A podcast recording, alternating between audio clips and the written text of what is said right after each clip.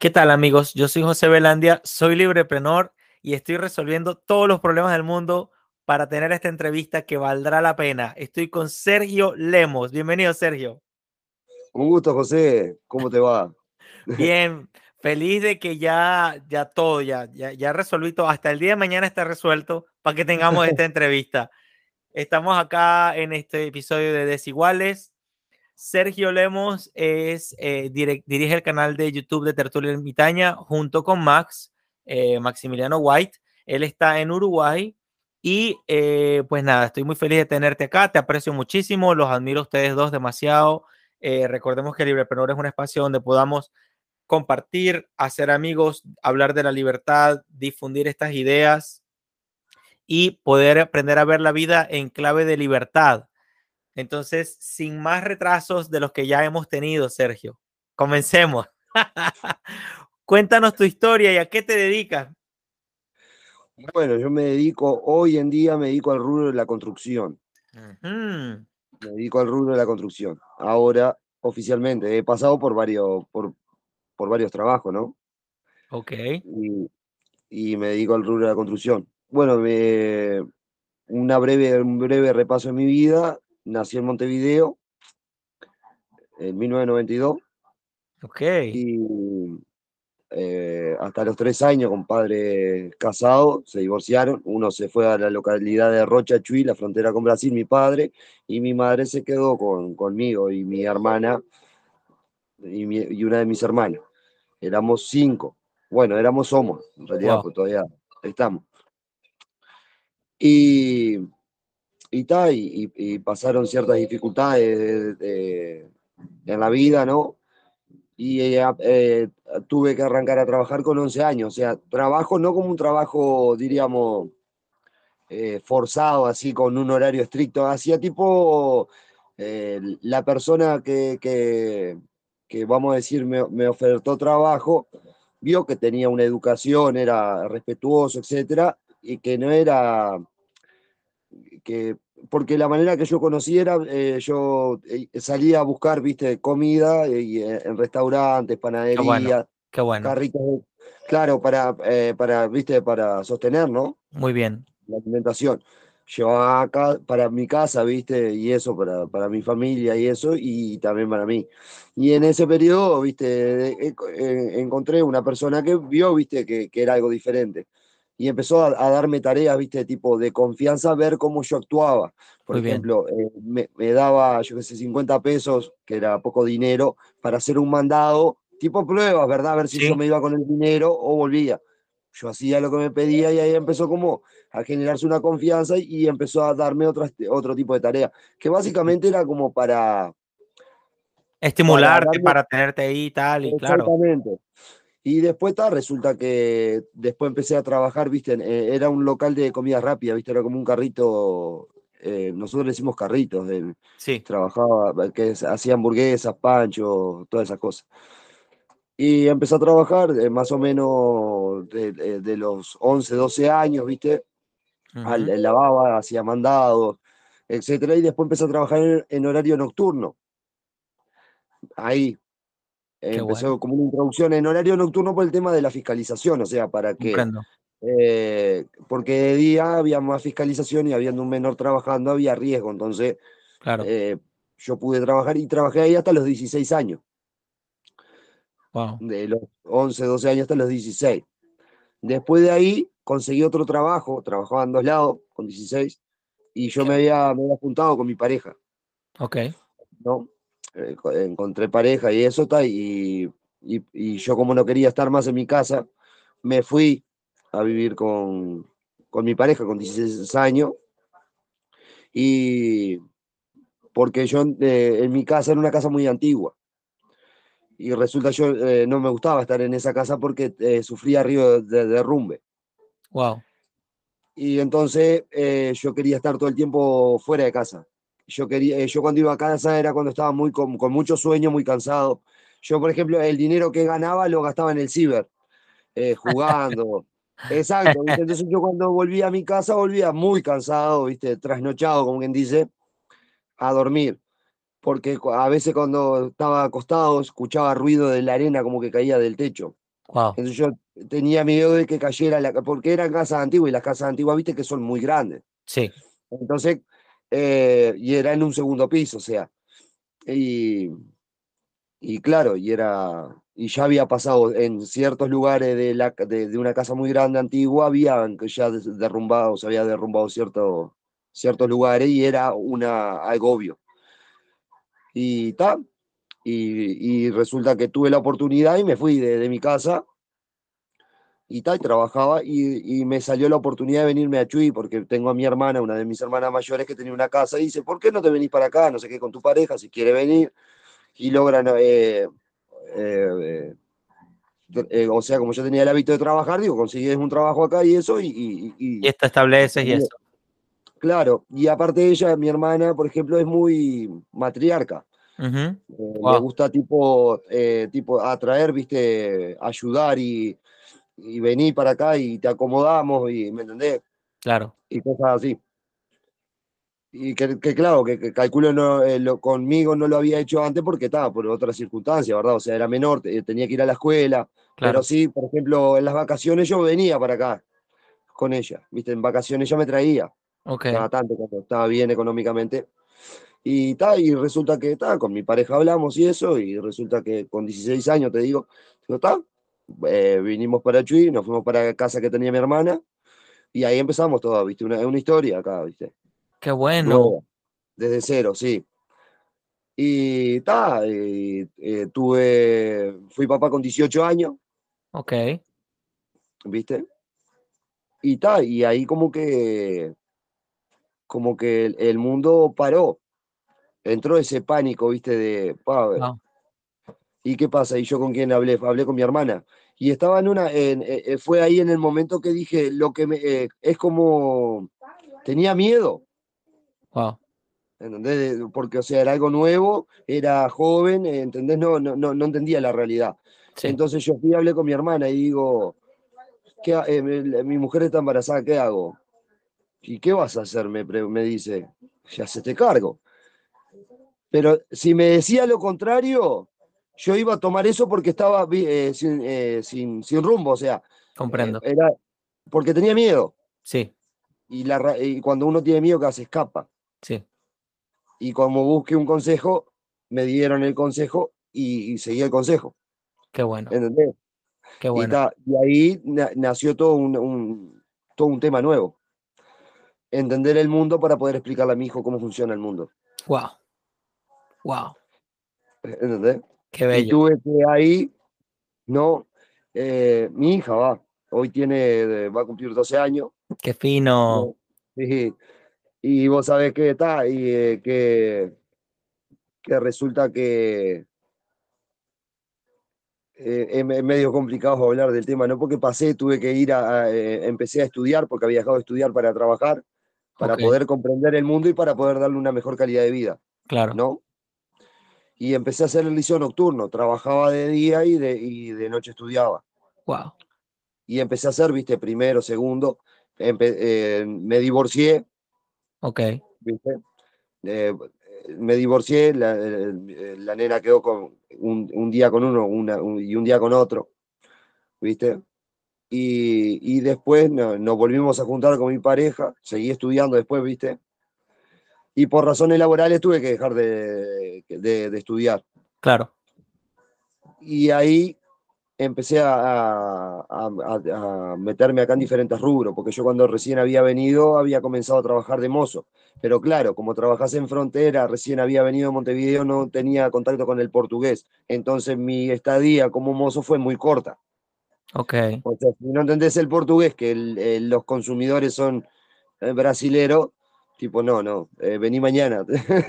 Eh, ¿Y, y, y Claro, hablas portu- ahora, ahora hablas portugués? ¿Sabes algo? ¿Entiendes Sí. algo? Ok. Sí, claro, entiendo. Hablar igual, eh, o sea, le- eh, mi, mi, mi portugués malísimo, pero entiendo perfectamente. Qué bueno. Qué me Você fala português. Sí. Eu falo, eu falo, mas eu, acho que não, não, não me acho falando. Qué bom, qué bom. No, no me, no me, no me hallo hablando portugués, ¿no?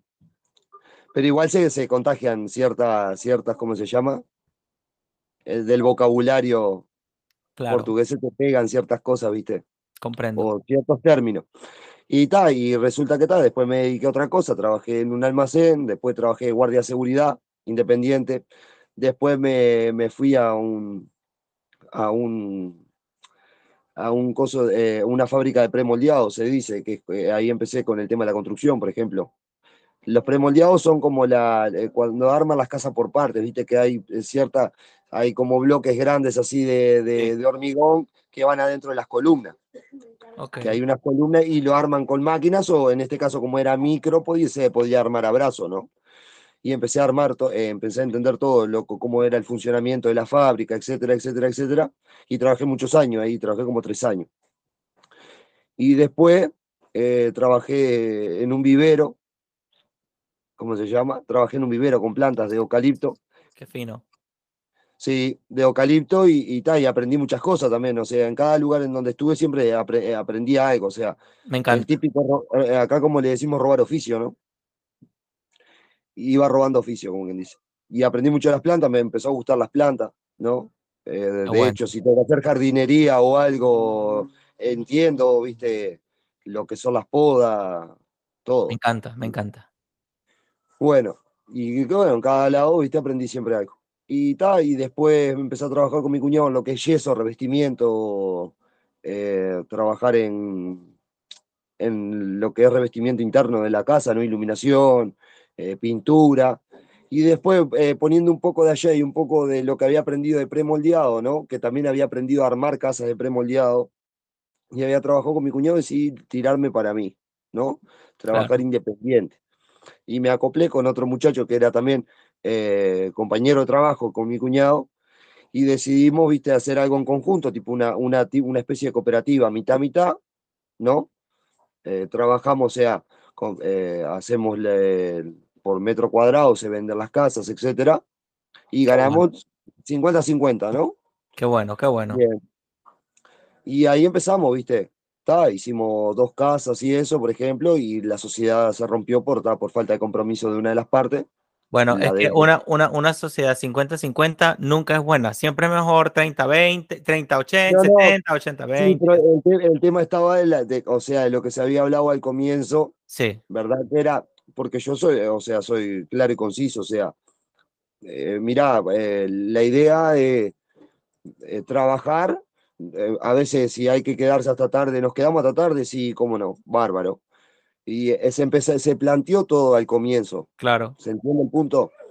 Y después cuando va, pasa el tiempo y hay ciertas cosas que no se cumplen, claro. ¿se entiende? O sea, es algo que se habló antes, no es que eh, probamos y después vemos, no. Yo fui tipo, eh, tipo con un marco, vos estás de acuerdo con esto y si vos no estás de acuerdo con esto, chao, nos vemos, busco otra persona. Ok. ¿Entendés? No era algo que, que, se armó medio de la carrera, fue algo que se especificó mucho antes, claro. al comienzo. Está bien, sí, sí, todo bien. Y, ta, y, se, y se rompió la sociedad por eso. Perfecto. Y después empecé a trabajar, empecé a trabajar solo, ¿viste? De hacer revestimientos y eso, capaz que algo más grande no podía por el tema de la confianza. Y por un tema ideológico, no, yo no estoy de acuerdo con el tema de, la, de, de pagar a, gente. Para mí es sociedad. Ok. okay. Forma, entonces yo si no tengo, si tengo que hacer algo grande y necesito, eh, necesito de otro, no soy, yo no soy capaz de brindarle un salario, por ejemplo. Claro, claro. No, no, creo en el. Hay otra dinámica, hay, hay, dinámicas de proyectos también que dice, bueno, no, nos juntamos por un proyecto y ya, acabó el proyecto y ya, y este proyecto vamos así y así vamos. Hay forma, hay forma. Luego podemos hablar de eso para darle la vuelta un poco también. Seguro. Y, más o menos por ahí viene la. Y después estaba, eh, empezamos, después estaba, eh, empezamos independiente, por ejemplo, mi señora la incentivé en el tema de cuando estaba trabajando de empleado, todavía, ¿no? Con mi cuñado. Sí. Se, dije, porque el sostén de la casa en ese momento era yo, ¿no? Y yo me puse a pensar, ¿no? Pues eh, era todo trabajo en negro, ¿verdad? No era tipo. Comprendo. Sí. Y, todo, y toda mi vida trabajé siempre en negro. O sea, creo que una vez trabajé, creo que un año solo en, en blanco. Y fue el trabajo más, eh, fue el trabajo más, eh, más aburrido que tuve, por ejemplo. Pero llegaba todos los meses, tenía el dinero, eh, cobraba, cobré aguinaldo y todas esas cosas, ¿viste? las vacaciones, tenía todo eso. Es más, las vacaciones, como era un año, no la- las trabajé para ganar más dinero. O sea, ni las usé a las vacaciones, no tomé vacaciones, las trabajé. Sí, claro, me gusta la plata, ¿qué crees que haga? Muy bien. Y seguro. Y pues, voy a, imagínate, voy a trabajar, era un contrato, ¿no? Era de un año. Y yo dije, ¿me voy a tomar vacaciones? No, las voy a trabajar. Eh, No, si voy a trabajar un año acá, me voy a poner a tomar vacaciones, no, la voy a laburar, voy a sacar la plata.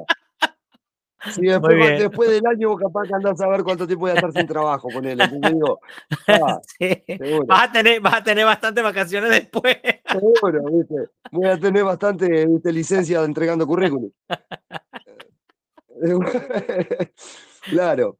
Entonces yo la exploté, ta, me, me logré comprar una moto y eso, ¿viste? Y ahí arranqué de vuelta, eh, enganché porque antes de hacer la inversión de la moto, dije, ta, ¿cómo puedo hacer para que la moto me dé ganancias? No, porque era, no era un, un- claro, no era una cosa me la voy a comprar por capricho. No, si me voy a comprar algo, a ver si me deja guita. Y ta, y volví de vuelta en el tema. Qué Y bien. seguro. Y después me, me puse a pensar y dije, "Ta, como co- eh, eh, la usé para hacer de vuelta, viste, la tipo de guardia de seguridad sereno que le decíamos acá, viste, de manera independiente también. Se hablaba en un sector, casa por casa, y se, se estimula, se, se- se especificaba un, un- una paga semanal que en realidad es muy poca, o sea que está bueno porque eso atrae más personas, viste. Es una buena iniciativa. Que eso capaz que después, eh, si querés, te lo cuento ahora, cómo funciona me encanta, ok. que eso puede abrir alguna, alguna, alguna idea. O sea, el- la idea de, de cómo, cómo empezó lo de la sereñada fue así, era, tomabas una zona, ¿verdad? En, en un barrio o lo que sea, y, y te ofreces, mirá, soy, eh, soy sereno, hago ronda, ¿no? En- vas en la moto con una linterna y vos lo que te encargas es, eh, eh, las casas que te pagan, vos las, las cuidás, ¿no? Claro, O sea, eh, llega el horario, por ejemplo, yo el horario que tenía era de 11 a, a 7 de la mañana, por ejemplo, a- o a las 6 de la mañana. comprendo. Entonces vos cubrías ese horario, ¿no? Y la gente dormía tranquila. Con una cuota, por ejemplo, de en la época eran 150, eh, las zonas más internas, 150 pesos uruguayos que ponele que serían 3 dólares semanales. Ok, Entonces, ¿qué pasa? Pero vos decís, pa, una casa, eh, 3 dólares. Sí, pero imagínate 10, 15 casas, claro, 20 casas me suena, por semana.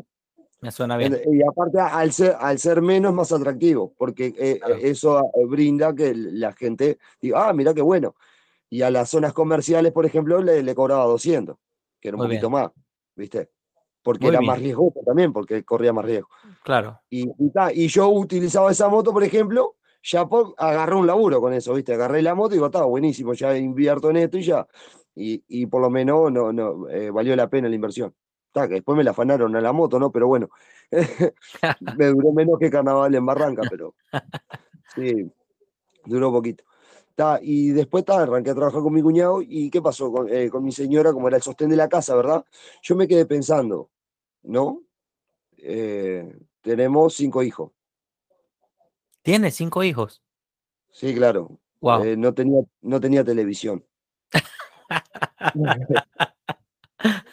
¿Y ¿Qué pasa? Y yo digo, ta, ¿y si, y si yo me quiebro una pierna? Me quiebro una pierna, me quiebro un brazo, yo qué sé, me muero. Esto, eh, me muero. ¿Qué pasa? Y agarré y ahí le, y le pregunté a ella, ¿qué podés hacer vos de, de dentro de casa, por ejemplo? Porque ya era él que cuidaba a los niños, ¿verdad? Claro, Y agarré y dije, ¿qué podías hacer vos, por ejemplo, de, de- tu, de tu posición? Y ahí empezamos a discutir ciertos, eh, ciertas probabilidades, ¿no? claro, Al principio era tipo la venta de ropa. Pero la venta de ropa, ¿qué pasa? Había que hacer una inversión. Y como a veces o- o hacer una inversión, la plata queda, queda detenida, yo Sí. agarré y se me ocurrió la idea, digo, vez de trabajar, agarrar eh, un local, ¿no? Que venda, eh, que, vos compres ropa económica. Exponés esa ropa económica, ¿no? Con el valor que vos querés, ¿verdad? ¿Verdad? O sea, la ropa Sí. vale 150 pesos, ¿no? Vos, por ejemplo, la vas a vender, eh, ponele 200. sí, 200 pesos, ¿no? Entonces vos le decís a la gente, ¿no? Eh, pones esa ropa, vos sabés los precios y, lo- y, eh, pones tu precio, ¿verdad? El precio de ganancia, y, y es por encargue. ¿Qué vendría a ser por encargue? Mira, me das una seña de 150 pesos, que es el valor de la prenda, ¿verdad? No tenés que sacar plata a tu bolsillo para comprarla. Claro. Entonces, cuando vos formás, eh, porque era por mayor, entonces vos precisabas una cantidad de, de, conseguir una cantidad de prendas para que te hagan el envío. De acuerdo. Entonces vos, eh, en, yo que sé, dabas un plazo de, de, dos semanas y vos en dos semanas tenías que tratar de conseguir, viste, completar el envío, ¿no? Y en esa semana, vos, con la plata que te daban de seña era para comprar la ropa. Cuando la ropa venía, vos entregabas la ropa y te daban los 50 pesos que, de tu ganancia. Claro. Qué Entonces, bueno, tenías, no tenías que sacar plata de tu bolsillo y con el teléfono de tu casa podías trabajar. O sea, bueno. o al menos eh, era una, un ingreso extra. Qué bueno, ¿no? qué bueno, qué bueno. Bien.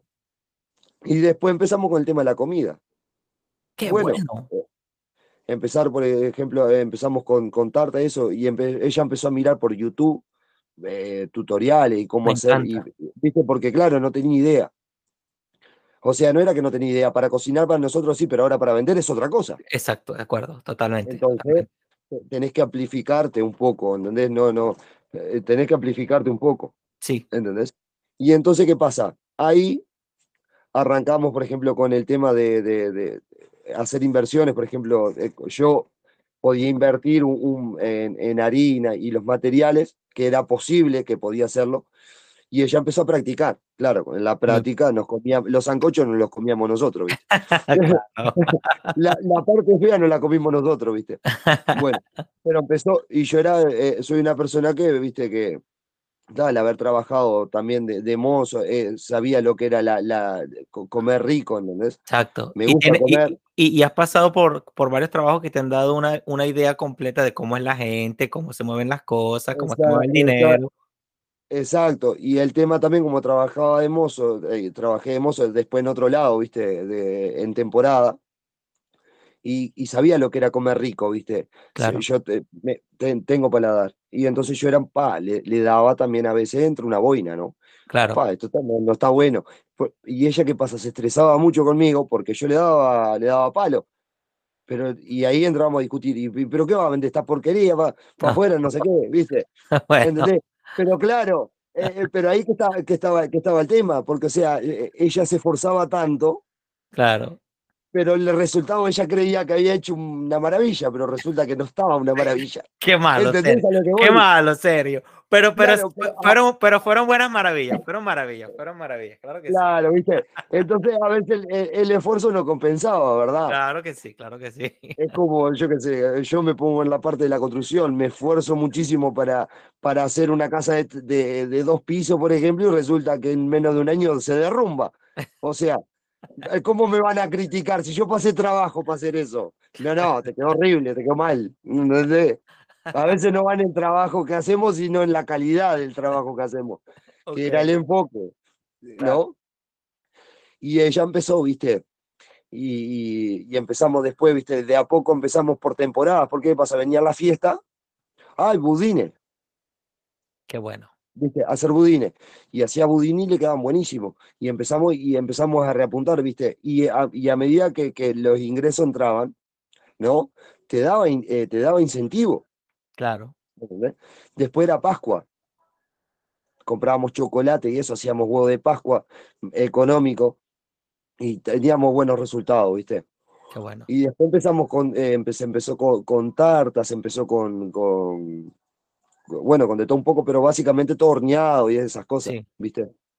Y después empezó a expandirse más al punto de hacer tortas de cumpleaños, Qué bien, qué hacer, bien. eh, y, y bueno, y, en el, y hubo un periodo de tiempo, por ejemplo, en el periodo de, de, de este, a- eh, eso- esos años, ¿viste? Que, de que- la época oscura, Sí. este, en estos par de años, Total. yo tuve una decadencia laboral, ¿viste? Sí. Y quien sostuvo todo eso fue ella, Déjame darle con un aplauso. ¿Cómo se llama tu esposa? Fiorella Escope. Fiorella, te doy un aplauso y estoy seguro que todos los que me están escuchando te aplauden. Ah, Por supuesto a Sergio también, pero tiene exacto, mérito, Fío. porque, y otra, y otra cosa, y eso era lo que, lo que yo había hablado antes, habíamos hablado antes, porque Sí, era, somos dos piernas. así es. Si yo subo un escalón, yo te doy el empujón para que vos subas el otro. Así y es. vos me vas a dar el empujón para que yo suba al otro. Así es. Así es. ¿Entendés? Así Somos es. dos piernas. Te felicito, Sergio, y, Entonces, y me alegra mucho. Y, y es más, una cosa que, que- no, se le he dicho a ella ni nada, si no fuera, por, si no fuera por, por- por- porque ella se había, a- a- se, se había tirado, Preparado, se había preparado. Sí. se había preparado, yo no hubiera trabajado para mí, porque yo sabía lo que es eh, trabajar, porque un día, un día eh, podés conseguir trabajo y otro día no, porque no es seguro. ¿entendés? Entonces yo tuve el- el- el- la iniciativa porque tenía un respaldo, vi que tenía un respaldo.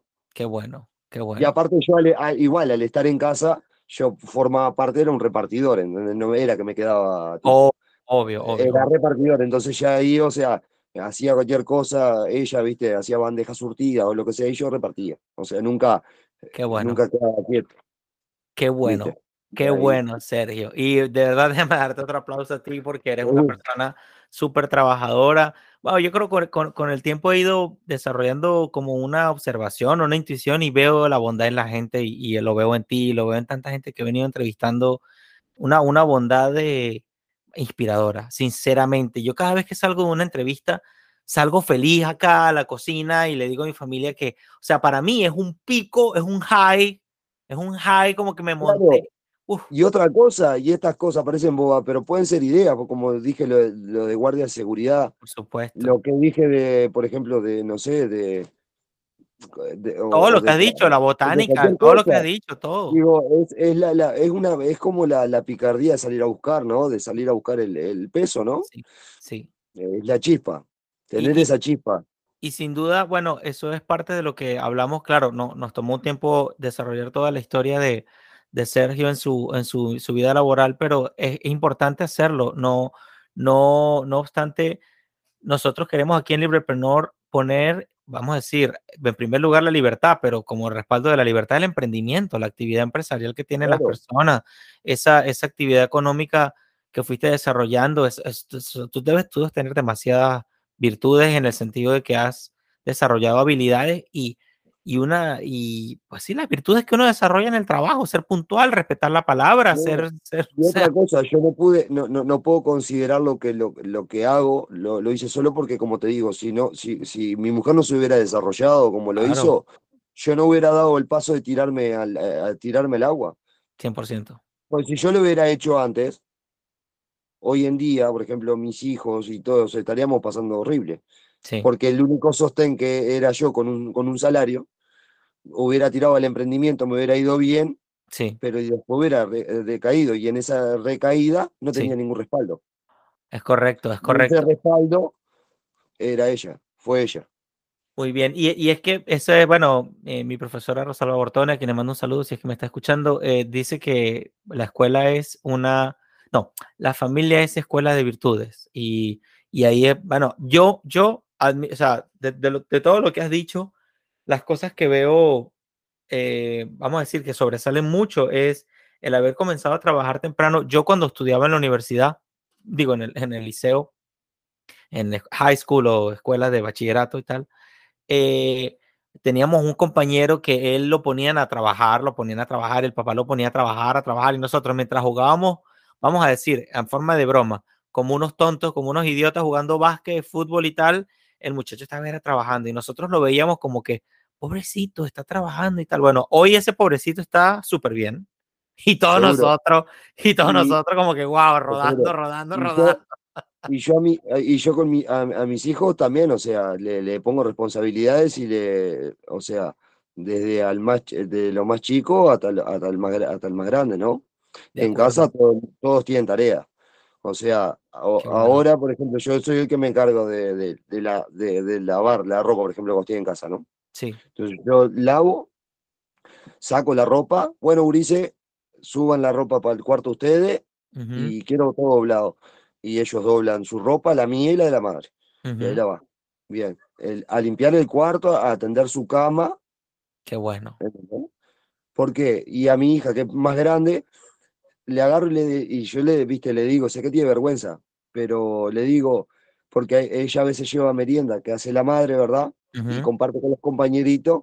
Y dice, ay, que a mis compañeros le encanta la, la merienda, la merienda que hace, eh, viste, que hace mamá y eso. Y yo le agarro y le digo, yo le agarro y le digo, y pero ¿por qué no te no le vendes merienda a tus compañeros? qué bueno. Podés, ofrecerle, viste, merienda, digo yo qué sé.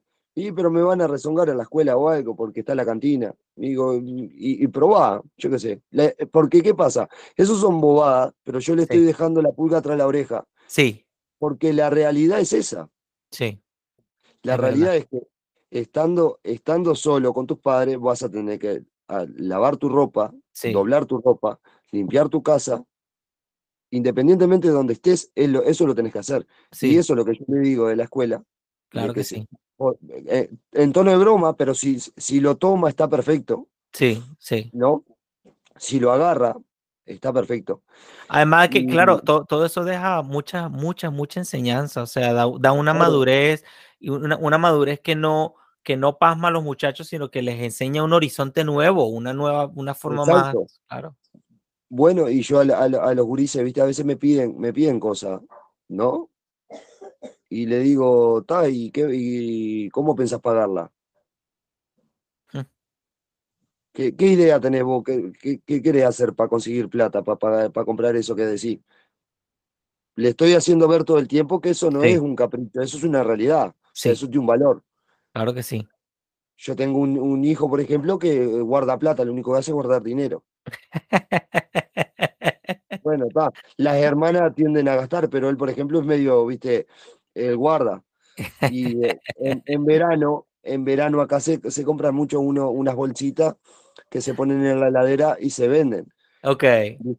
Y como proyecto que, que, este, este verano no lo pudimos hacer, pero capaz que el verano que viene, capaz que lo implemente para que ellos puedan vender eh, eso. Eh, valen chirolas, o sea, pero para que ellos entiendan lo que es el intercambio. Así es. Lo que es la ganancia, lo que es que ellos con ese dinero puedan comprarse lo que ellos quieran porque lo trabajaron y lo... Entonces, es mi, mi visión es esa, tipo, porque es una realidad, lo que se tiene que hacer. Muy bien, muy bien. Me, me, hiciste recordar la historia de Mohamed Yunus, que fue el creador del Banco de los Pobres, y cómo... ¿Sabes algo de esa historia? No, no. Bueno, yo te voy a, te voy a acercar, yo lo voy a anotar acá y luego te paso link de eso. Cuento rápidamente, Mohamed Yunus, eh, él creó el Banco de los Pobres, que te va a resultar muy, muy, muy inspirador. Yo encontré a Mohamed Yunus, no me acuerdo cómo encontré a Mohamed Yunus, creo que no me escuché el Banco de los Pobres y un día me, puse a investigar y resulta que él, eh, habían unas, unas personas que le prestaban dinero a unas mujeres y a unas personas así muy pobres, pero con los intereses los arrollaban a todos. Entonces Mohamed Yunus como que vio que las personas pues pagaban, pagaban muy bien, o sea, los, los, a los que le prestaban dinero, y entonces podía confiar en ellos. Entonces, en lugar de prestarle unos intereses altísimos, le prestaba muy bajito, y entonces empezó poco a poco a ayudarlos, a ayudarlos, porque, claro, utilizaban el dinero de él y se levantaban y revolvían tal. Vamos a decir una idea más eh, sincera o más sensata de lo que podría ser un banco que, no quiero comparar en lo absoluto con los bancos de hoy, pero que eh, tomó quizá un principio muy bueno de, la banca y lo aplicó ahí. Entonces, las mujeres pues empezaron ahí, desarrolló, hay muchas cosas, y terminó creando el Banco de los Pobres, donde los pobres, que dejaron de ser pobres, eh, comenzaron a formar parte del staff de, la, de, lo que fue la corporación y tiene una filosofía, una política diferente. Pero después él vino con otra idea así súper genial, aplastante, de, lo buena, em, y desarrolló como que un yogur, eh, buscó la manera, unió los recursos, unió los puntos y desarrolló un yogur para que los, la gente más pobre no se muriera de hambre. Entonces, como que sabe, a ver, ¿cuánto dinero puede tener un homeless o un mendigo o una persona que vive en la calle en el bolsillo?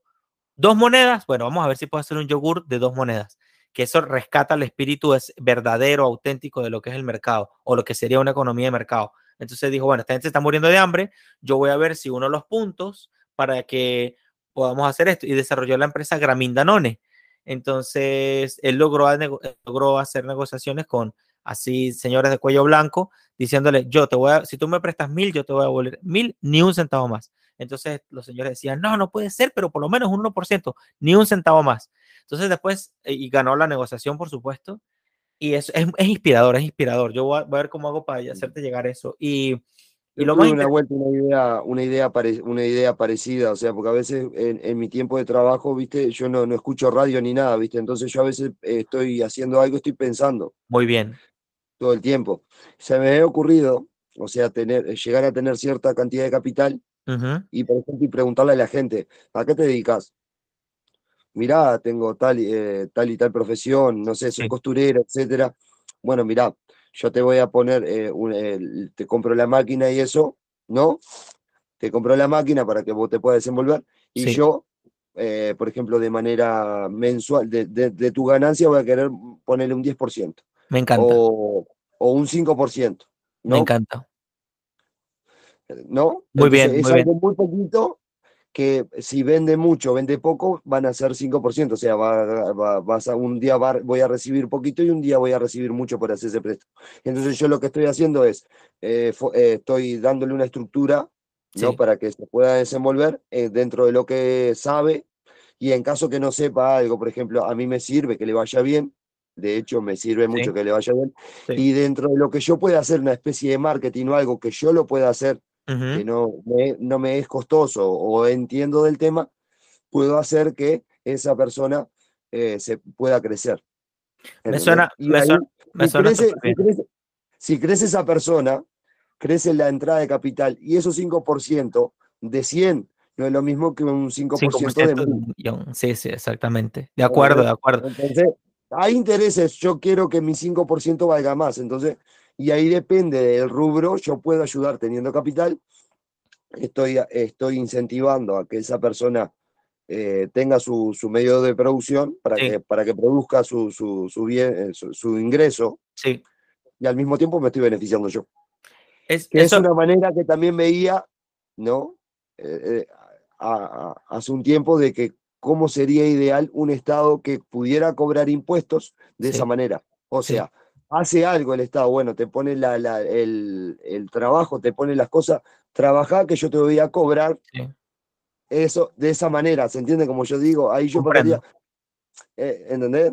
Entonces el Estado, ¿qué va a querer? El Estado te cobra y está cobrando impuestos, pero ¿por qué? Porque el Estado hizo algo por, por vos. Claro, claro.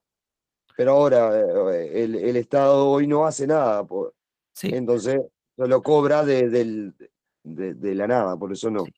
Yo, yo, y yo quiero ahí decir dos cosas. Eh, lo primero, que esas ideas de negocio, sé que en mi país dieron muchos resultados, no necesariamente con lo que estabas diciendo tú, pero dio resultado con taxis o con vehículos, lo, que, lo que antiguamente, hoy, hoy conocemos el Uber, pero anteriormente era como que alguien le, daba un carro a otra persona, la persona lo trabajaba, pagaba el carro a la vez que pagaba, daba, reportaba una ganancia y además hacía para él, entonces como que se creaba una dinámica empresarial interesante. Y cuando has mencionado la idea del Estado y todo eso, yo lo que diría, porque a mí me gusta darle protagonismo al que de verdad resuelve el problema, que se llama la empresarialidad, eh, cuando eh, estas ideas que vienen de tu creatividad empresarial, ejecutadas por una persona que ha asumido riesgos y que ha llevado a ha asumido los problemas de verdad, es la persona que más idónea para resolver ese problema comparado con alguien que está en un escritorio, nada más esperando a ver quién va a ser el próximo gobernante y todo eso. Entonces, por naturaleza propia, eh, una estructura política difícilmente va a poder resolverlo con tanta eficiencia y tanta autenticidad como el empresario. Por eso hay que alimentar ese musculito empresarial que tú has ido desarrollando tanto y que le estás enseñando a tus hijos, que me parece formidable, formidable, porque así, pues, sí, la gente, es lo que tú has dicho, ¿no? La gente se convierte realmente en una pierna que camine, se puede conseguir otra pierna para caminar así como te pasó a ti, y me parece fantástico y, y te aplaudo, Sergio, te aplaudo grandemente, o sea, de verdad que si yo, si yo no tengo hijos, pero el día que tenga hijos es la educación que le pienso dar, y me sirve de ejemplo y por supuesto que te voy a pedir consejo. Ah, sí. El, eh, hay una cosa que, que, como yo digo, ¿no? El 90% de ser padre es mirar a tus hijos con cara de malo. no, no, yo, yo en, en, mi caso no, o sea, te, tengo cierta tolerancia, eh, hago broma yo con ellos, por ejemplo, de, como, como diría, eh, como se dice hoy, les hago bullying. les hago broma pesada todo el tiempo y hay intercambio, ¿viste? y a mí me dicen cosas también. Pero siempre dentro del respeto, ¿no? O sea, Claro, obvio, obvio. como que, ¿cómo te puedo decir? Eh, eso también está bueno, que yo lo veo como algo positivo, porque soy una persona muy bromista y tengo problemas a veces con decir o hablar o expresarme de cierta manera porque algu- alguien se puede ofender. Claro, claro, comprendo. Entonces, yo ya, como mis hijos, ponele, te puedes imaginar, mis hijos son medio, medio oscuros, de piel. Eh, Te puedes imaginar, ¿no? No, les, hago, le- les, digo de todo, pobrecito. Está ¿no? bueno, está bueno, está bueno, está bueno, está bueno. Yo, yo soy el, el, el, el hombre blanco y ustedes son, y les Sí, digo de todo, traigan, tráiganme las cosas, ¿viste? Y ahí me dicen de todo, no, anda a buscarla vos, ¿viste? No sé qué. También está bueno porque eh, eh, también hay rebeldía, claro. porque no, anda a buscarlo vos, Exacto, exacto. Y gusta. también lo, lo, lo preparás para la vida, porque hay alguno que, como yo digo a veces, que el, el- la, la discriminación en realidad es como uno, eh, como uno toma las cosas. Sí, absolutamente. Entonces digo, si ellos están preparados, ellos no se van a sentir discriminados. Así es, así es. Bueno, Sergio, vamos a continuando con, con el hilo de, la, de las preguntas. Bueno, fantástico todo lo que nos has comentado. Em, yo voy a hacerte llegar más información de Mohamed Yunus, que te va a servir de mucha idea. Y aprovecho para decirles a los que nos escuchan que lo que viene en Librepreneur, que lo he venido mencionando así por encimita con Max, es he conseguido varias bibliogra- bibliografía que me ha servido, me ha servido, me ha sido útil para el desarrollo de mi empresarialidad, de mi emprendimiento, de lo que yo he hecho, que me ha ayudado a ahorrarme, a evitar errores algunas veces y a otras veces a saber decodificar mis errores, que es muy importante, y que me ha ayudado también a, apuntar bien cuando he tenido que apuntar bien o a quedarme quieto cuando he tenido que quedarme quieto. Y esos libros los he, gracias a que estoy acá en Estados Unidos, eh, para sacarle el máximo provecho a estar acá, no todo puede ser una, una película triste, una película de terror. Eh, he podido adquirir los libros y pienso desarrollarlos. Y todo lo que voy a hacer te va a ser muy útil, querido Sergio, porque te, te va a dar más herramientas y más estructura para desarrollar toda esa potencia empresarial que tienes, que es bastante y que te la aplaudo grandemente. Continuando con, con, la- con las preguntas, quiero preguntarte, ¿cómo fue tu acercamiento a las ideas de la libertad? Y las ideas de la libertad eh, es interesante, ¿no? Porque yo, ven- eh, o sea, por mi historia capaz de vida, tenía más contacto con lo que era la pobreza, ¿no? Sí, Y fui atraído, por ejemplo, por ideas comunistas. sí, Y igual de cierta manera estudiando y eso yo siempre fui preguntando eh, para tratar de mejorar el entorno, ¿no? Siempre cuando hablábamos en- eh, de democracia, ¿no? ¿Qué era sí. la democracia? ¿Por qué la democracia en Grecia era tan buena y hoy en día es totalmente diferente? Y se me ocurrían, ¿entendés? Tipo, ¿cómo puedo, cómo puedo implementar Muy yo bien. eso para que podamos eh, todos, porque yo creo que todos tenemos buenas ideas y si el Estado, por ejemplo, pone una cantidad de computadoras y, a- y- y la gente puede mandar ideas para que la lean, para mejorar, yo tenía esa capacidad, era tan, tan boludo, no me daba cuenta que está, pero era una manera de, de Claro. querer solucionar porque no comprendía el contexto en sí, cómo funcionaba. ¿no? y es genuino y es respetable y, y no está mal pensar así. Lo que hay que saber es saber uno dónde está, más nada, pero no hay que, no hay que atacar los sueños propios. eh, un buen consejo, No, o que- sea, eh, comprendo, comprendo, comprendo la idea. o sea, con la madurez que tenía en la época, digo, o sea, no, no me daba para discernir la realidad. Total, O sea, yo lo que quería era, ¿qué, qué es lo, qué es lo que, lo, lo que no te gusta del mundo? Sí. La guerra, el hambre, Mm. la pobreza. Mm. ¿A quién le gusta? ¿Qué le gusta ver gente pobre? ¿A quién le gusta ver gente durmiendo en la calle? ¿Qué le gusta gente que, que le caiga las bombas, lado, eh, que le explote una casa? A nadie le gusta. Correcto, ¿Cómo soluciono eso? correcto. ¿entendés? Y ahí el enfoque. Cuando, por ejemplo, también era chico y habían ciertas ideas pa, del tema del, de la energía, se me había ocurrido hacer energía de un imán, por ejemplo, porque era una solución que se me había ocurrido. O, por ejemplo, ¿y por qué no hacen tipo las, las veredas co- con, con, con las baldosas flojas y cuando la gente camina en ciertos lugares hace fricción y esa fricción genera energía? Bueno, fíjate, te, no, de, perdona que te interrumpa, pero dentro de esas ideas de magnetismo y esas cosas hay mucha tela que cortar que sabemos poco todavía. Continúa. Claro, y, y, o sea, eran ideas, eran cosas que a mí se me ocurrían como para solucionar problemas, ¿entendés? Sí. Y siempre me di cuenta que, que tenía eso. Y cuando empecé, ta, empecé, ay, el comunismo, bla, bla. Pero después empecé a ver que el comunismo no eh, eh, andaba en grupos, por ejemplo, en internet, en grupos de comunistas y no sé qué. Y o sea, la, la, la parte, ¿cómo te puedo decir? Eh, filosófica era muy, muy bonita. Sí. O la, o no la filosófica, sino el discurso era muy bonito. Y yo agarré, ¿qué hice? Si estas ideas son tan buenas, voy a tener que entrar en el, en el grupo de los fachos, Ajá. ¿no? Los liberales, los, los de derecha, para discutir. Porque está bueno, porque, o sea, si mis ideas son buenas, yo no puedo quedarme en este grupo, ¿verdad? Y, y comerme yo y estar los otros equivocados. Yo tengo que exponer lo que, lo que considero que es correcto para convencerlos para que vengan. Sí. Pero resulta que, que fui para el otro lado y me terminaron convenciendo de que el otro estaba mal. ¿Se entiende? Pero ¿qué pasa? Y ahí empieza, empieza mi manera. Pará. Este lado me aparece una cantidad de, de, de, de, de cosas que son lógicas, que están muy buenas, de, pero la, la realidad de la pobreza sigue siendo la misma. Sí. O sea, el, el, liberalismo me dice que hay que trabajar, que, que, emprender, bárbaro. Pero hay gente que trabaja y es pobre y que no llega a fin de mes y que no come. Y, y o sea, y a veces hay mucha más mano de obra que, eh, ¿entendés? Que, que fuente de trabajo. Entonces digo, hay un problema acá. Sí.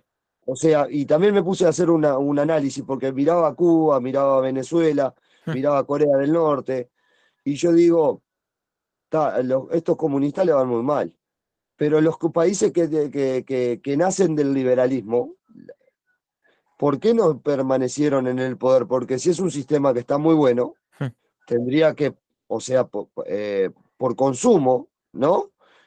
tendrían que haber hecho las cosas bien, pero si hicieron las cosas muy bien, ¿por qué nació el comunismo? Si estaba todo bien, no había algo que, que, que, estaban haciendo mal. Capaz que las leyes eran mucho para los empresarios y poca para los trabajadores. Sí. ¿No? Por algo nace la clase esta, uh, ¿entendés? Y, y toma auge y poder. Porque si los trabajadores en el liberalismo le iba muy bien, y entonces yo empecé a entender eso y empecé a entender el mercado negro. Toda mi vida trabajé en el mercado negro. Tan, Entonces, bueno, tan, tan, tan, bueno es que te salvó la vida. Claro, no, pero no solo eso, porque también entendía sí. que el Estado tenía un rol. Sí, sí, claro, claro. O sea, la gente que trabaja prefiere trabajar en regla, sí. en blanco, que el negro. ¿Por qué? Si los, los liberales quieren que trabajar el negro, que no le cobren impuestos y eso, Ah, pero entonces eh, el, el, mercado negro beneficia al, al, al, al, liberal, al emprendedor, al que quiere expandirse sin cobrar impuestos, eh, eh, teniendo sueldos bajos, etcétera, ¿no? Porque no pueden pagar más, es entendible. Sí. Pero ahora, ¿cómo yo hago? Porque ahí te, hay un problema, el Estado. Después ahí me volví anarquista porque entendía a uno y también entendía al otro. Entendía que el, el, el, liberal, el empresario, no tenía que ser oprimido ni que los gremios les tuvieran que molestar. Y también un poco entendía al otro. Pero digo, acá en el, del otro lado había algo raro, porque odiaban al capitalista, pero necesitaban al capitalista para trabajar. Sin duda. Entonces, ¿Dónde está el orgullo ahí? Trabaja vos y dejá, no, no vayas con, el, con este que. ¿Entendés? Bello. Tipo, lo, que, lo, que, acabas de decir es hermoso. Claro, ya, pero porque, porque entiendo, entiendo la realidad de ambas partes. Entiendo porque claro. yo trabajé el negro, yo trabajé el negro, como te digo, toda mi vida y tuve que someterme a cosas que no me agradaban por, por dinero y por necesidad. Desde luego. Entonces, comprendo un lado y comprendo el otro. Uh -huh. Entonces yo digo, ta, el, el, Estado, por ejemplo, después comprendí el, la, la, maraña de, de, reglas y cosas que hace el Estado, que hace re ineficiente todo, ¿no? Y me volví anarquista, pues ya la palabra gobernante y gobernado ya no me gusta, entendí lo que era la democracia, que la democracia es el poder del pueblo, y si el, poder, el pueblo tiene poder no puede ser gobernado, si no es el gobernado, el, el que gobierna. porque democratos es el poder del pueblo, ¿no? Digo, y ahí empecé, me alejé del sistema, que en realidad es gobierno representativo y no democracia, entendí, comprendí. Y, y entendí que tanto comunistas como liberal, como liberales o micro o liberales del, del, que sea, porque es muy grande también la gama. Menarquista, no liberal, claro, claro. Es decir, todos tienen derecho a vivir como se le plazca. También. Comprendí que el, comunista tiene derecho a vivir eh, en su sistema.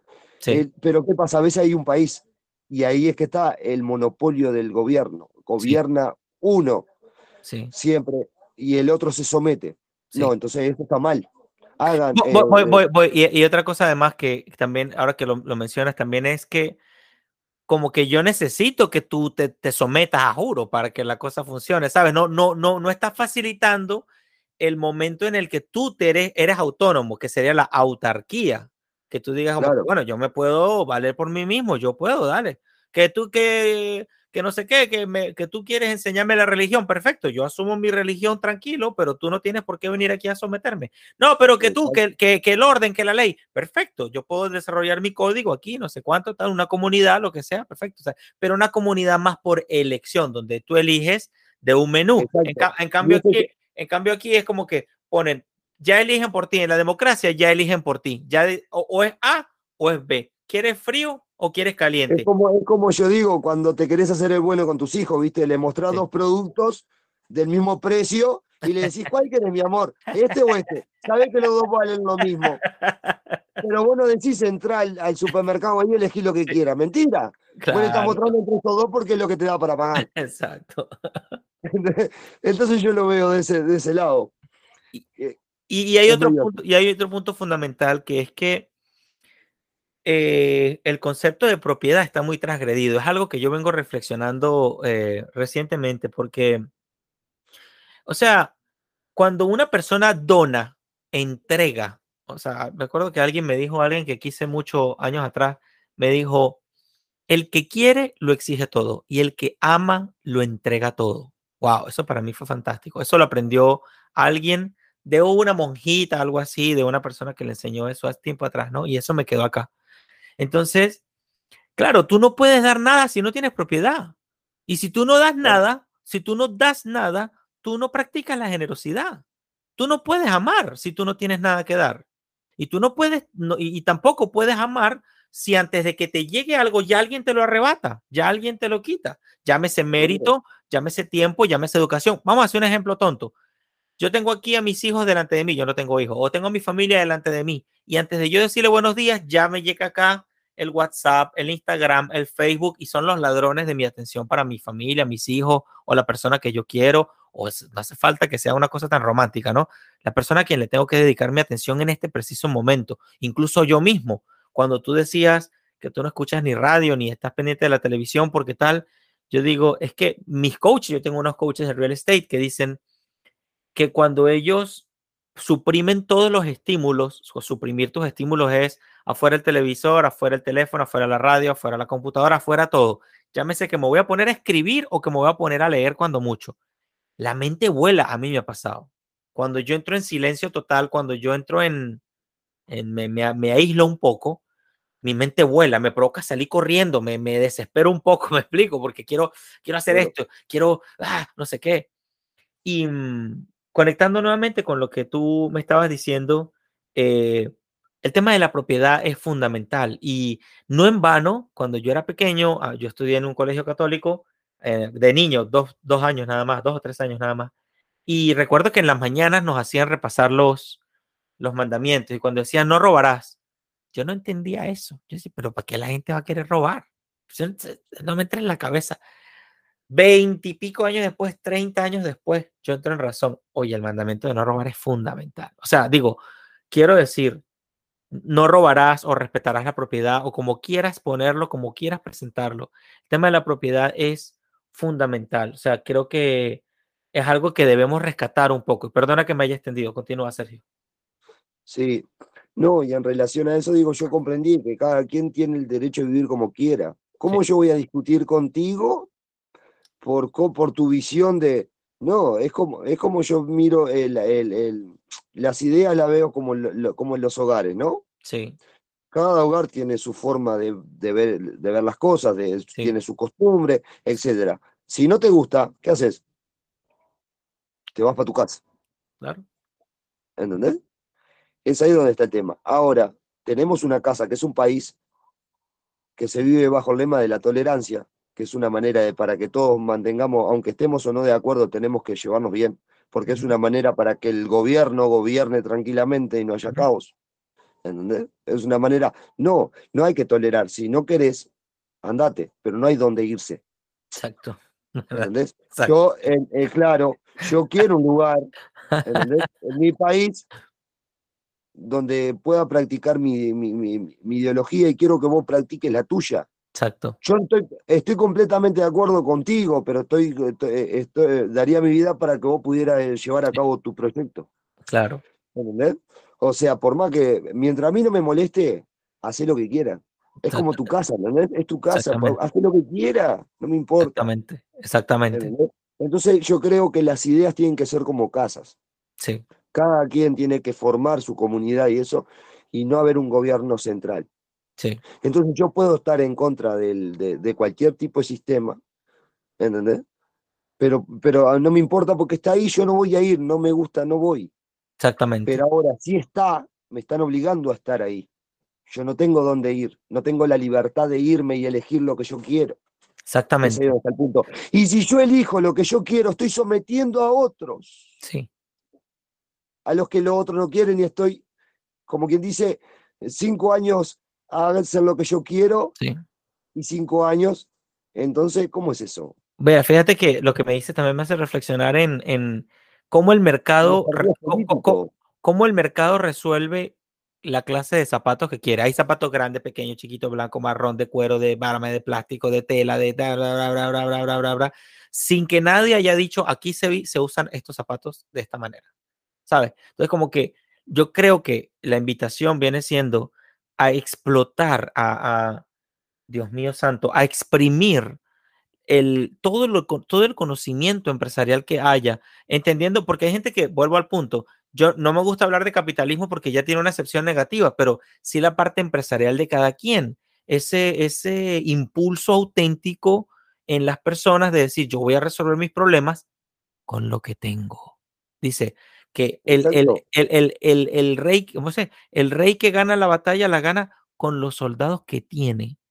Y, y eh, creo que eso es lo fundamental, lo hermoso, una de las cosas más hermosas del mercado es que cada quien debe luchar con lo que tiene. O sea, entendiendo mercado como esa naturaleza sin el veneno interventor de alguien que hace la de alguien que Pero hay una cosa que yo había, había aprendido de, de- una señora vieja. ¿no? Que agarra y dice, yo en una época que estaba, que estaba, estaba soltero, como quien dice, ¿no? Y me agarra y me dice, cuando nace la necesidad, nace el amor. ¿Qué quiere decir? Cuando uno necesita del otro, nace el amor. Cuando yo necesito de vos para llevar a... Porque a veces no es el tema solo, a veces está el acompañado. Cuando dos necesidades se juntan iguales, se puede llevar a algo en común. Sí, ¿Se entiende el punto? sí, Eh, ¿Entendés? Podemos ser dos personas diferentes, pero estamos pasando por la misma necesidad. Podemos llegar a un acuerdo por esa necesidad para solventar tu necesidad y la mía.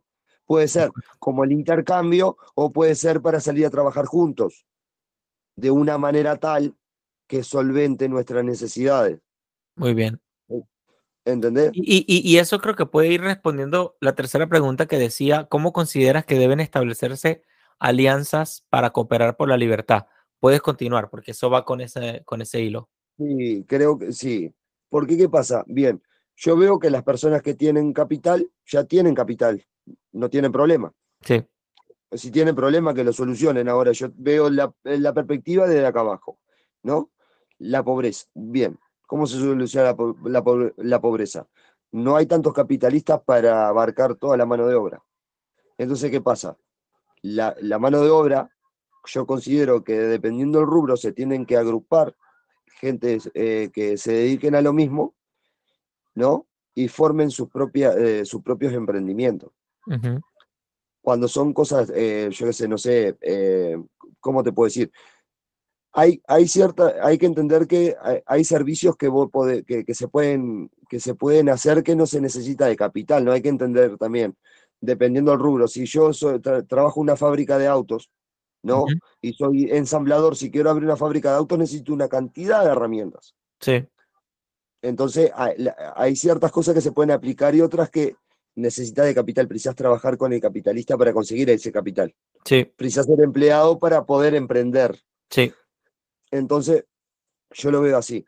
Hay ciertos servicios que vos no precisás, por ejemplo, de, alguna herramienta, ¿no? Entonces vos podés eh, eh, eh, juntarte con, con un grupo que se dediquen a lo mismo, ¿verdad? Porque es necesario. Por ejemplo, es lo mismo el rubro de la construcción. Yo me capaz lo enfoco de este lado, capaz lo explico con este ejemplo que lo entiendo más. Exacto. Bien. Tenemos el, el, vamos a suponer, el, el, que arma, el que arma la estructura, el que sabe de, de, estructura, ¿verdad? Tenemos el que pone las baldosas, el que hace la sanitaria, el que, el que pone los techos. Entonces necesitamos todo de todos para trabajar, ¿verdad? Porque llega un punto de que necesito que uno agarre de una punta para poder levantar, para poder poner una chapa en un techo. Porque yo solo corro riesgo que se me rompa el material, demoro más, etc. Entonces necesito de otro. Entonces podemos nosotros con, con pocas herramientas económicas, que la podemos conseguir, yo no sé, trabajo, no sé, de mozo, por ejemplo, y puedo conseguir una, una plata para conseguir las herramientas, para comprar, para emprender. Y capaz que cuando, cuando tenés el primer trabajo, podés comprar más herramientas y crecer. Entonces, decir, con, yo voy al 50-50, ¿no? 50-50 si son dos, pero si son, es dividir la torta en partes iguales, tanto responsabilidades como ganancias. O sea, hay, que, Exacto, o cuando, o cuando tú haces un acuerdo, tú te encargas de un poquito y yo me encargo del resto, y así va. Seguro, porque yo lo, veo eh, en ese ámbito, lo veo como el, el, sistema, el sistema corporal, ¿no? O sea, el organismo. Decime vos cuál es el órgano más importante. todos son muy importantes, todos. Exactamente porque hacen funcionar un todo. Entonces yo no puedo, a, veces, el, eh, como dicen, ah, y el que hace material eh, debe ganar menos que el que pone el, que pone los ladrillos, porque si se caen los ladrillos, eh, por ejemplo, es culpa del que los puso. Pero y si el que no te hace material es el que si lo hace mal, los ladrillos quedan mal pegados. Es un tema de, trabajo en conjunto, ¿no? Se pueden sacar credibilidad o dar mérito, porque forman parte de un sistema. ¿El sistema cuál es? Que el que funciona es el, es el trabajo, es lo que te está dando el ingreso. ¿Y quiénes forman parte de ese sistema? Los trabajadores de manera interna. Entonces, no podemos decir que uno vale más que otro. Sin embargo, uno sin el otro no funciona. Sin embargo, eh, el, problema se hace un poquito más sencillo. Claro, el problema es difícil cuando uno lo quiere asumir todo y quiere como que poner orden en toda esa dinámica, pero cuando tú escuchas al cliente, que es el que paga siempre, y el cliente te dice, no, yo, yo, yo, yo te, o sea, hay clientes que pueden pagar muchísimo por algo que uno lo considera poca cosa. O sea, por ejemplo, mira, eh, Sergio, ¿será que tú me puedes ayudar? A, colgar esta cuestión aquí arriba.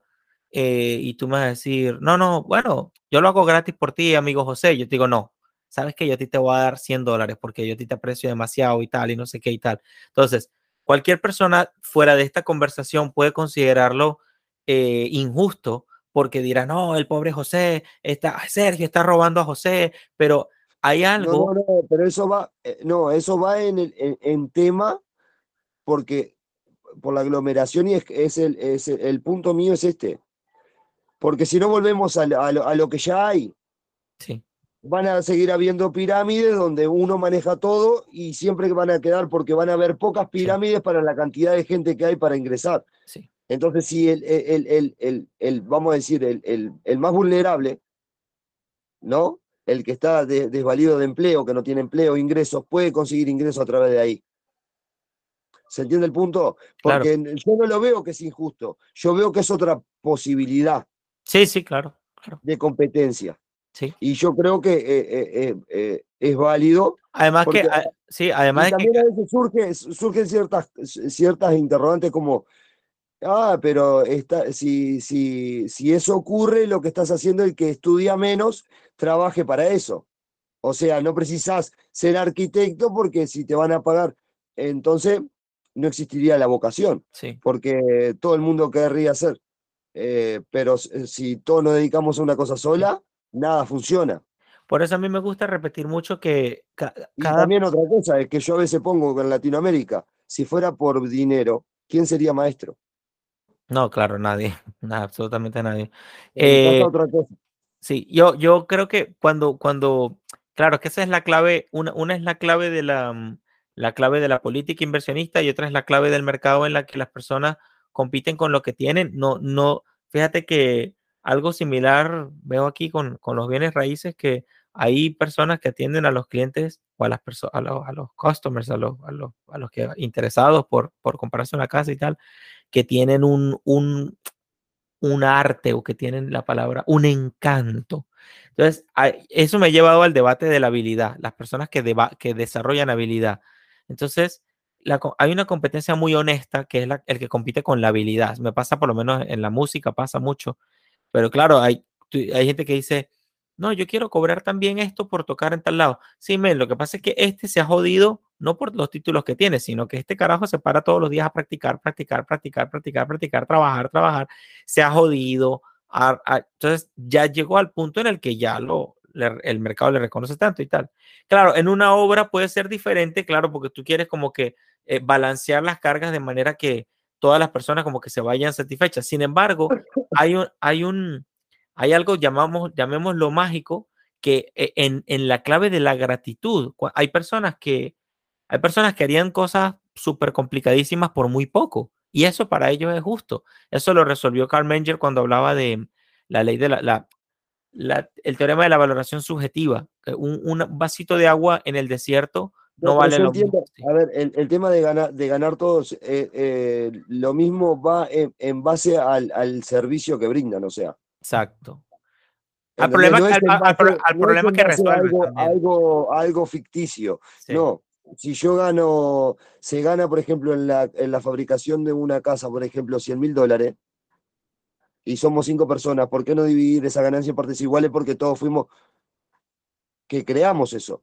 Pero no es que, que yo voy a cobrar más o menos, eso va a depender del mercado, porque estoy jugando con la misma regla del mercado, porque la- eh, lo que yo estoy cobrando es, ¿entendés? De lo, Sí. del valor que hay en el mercado. sí. Pero la manera que se distribuyen las ganancias dentro de la empresa es algo privado. Sí, es- eso- esa es la clave. Esa es la clave. Cuidado. Esa Porque no, vos no estás globalizando con otra empresa, porque Sí. otra empresa tiene otra necesidad que, que también se puede gestionar, ojo, se Exactamente. puede hacer de esa manera, Exactamente. pero con sus ganancias, con su servicio que brindan, con lo que ingresa. ¿entendés? Con la cantidad de personal que tenga, ¿entendés? Entonces eso es algo, como te digo, es algo que se, se podría implementar con personas que se dedican a lo mismo o que no, pero pueden, pueden trabajar ahí o porque es necesario, porque acordate que si yo me junto contigo para hacer algo es porque te necesito. Exacto. Entonces, si yo te necesito para hacer algo, ¿entendés? No te voy, no voy a decir yo soy más importante. No, porque sin la otra persona vos eso no lo podés hacer. Exacto. Y ahí yo no gano, no ganas vos, no gana nadie. Exactamente. ¿Se entiende el punto? Sí. Es, otra, es otra visión. No digo que la visión que tenemos ahora esté mal, yo no estoy de acuerdo Sí, con, el- eh, con, el- con las, eh, con los asalariados, pero es la regla, es lo que hay. Entonces yo no, no, no estoy de acuerdo, pero no quiero destruirlo ni nada, no quiero competir con esta idea que yo tengo, Exacto. ¿entendés? Que sea una, una posibilidad. La gente, como te digo, los, los comunistas que dicen que están en desacuerdo con la explotación, dejen de ser explotados entonces y hagan esto. Exacto. Dejen de joder, Exactamente. ¿entendés? Es una, eh, eh, como diciendo, mira, te estoy dando una solución para que, eh, para, ¿entendés? Para que no te opriman más. Correcto, es correcto. Bueno, excelente, excelente intervención, querido Sergio. A continuación, quiero preguntarte em, cómo, o sea, cuál es tu, má- más que cuál es tu apreciación, ¿qué nos puedes hablar un poquito más en el sentido de lo que has aprendido sobre la libertad? ¿Qué puedes decirnos de la libertad a los que te escuchamos, viendo que eres una persona que ha trabajado tanto, que ha, em, que ha atravesado por, por momentos, digamos, tan bonitos de superación, de, de ir de, una- de un punto A a un punto B, a consolidarse, a establecerse, a estructurarse, además a evolucionar en el, término, en el tema de las ideas. Tenemos muchísimo que aprender de ti. ¿Qué nos puedes decir un poquito más de la libertad? ¿Cómo identificas la libertad en, en, en, estos sistemas de gobierno? ¿La ves como necesaria? ¿Hay mucha libertad? ¿Hay poca libertad? ¿Qué nos puedes decir al respecto? La libertad, de cierta manera, hay, ¿cómo te puedo decir?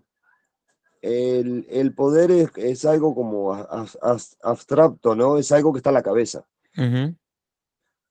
eh, yo creo que para que también una de las visiones esa que tengo, ¿no? De, de, del trabajo eh, para, para traer el mercado negro, para de, parar de darle eh, legitimidad al Estado. Uh -huh.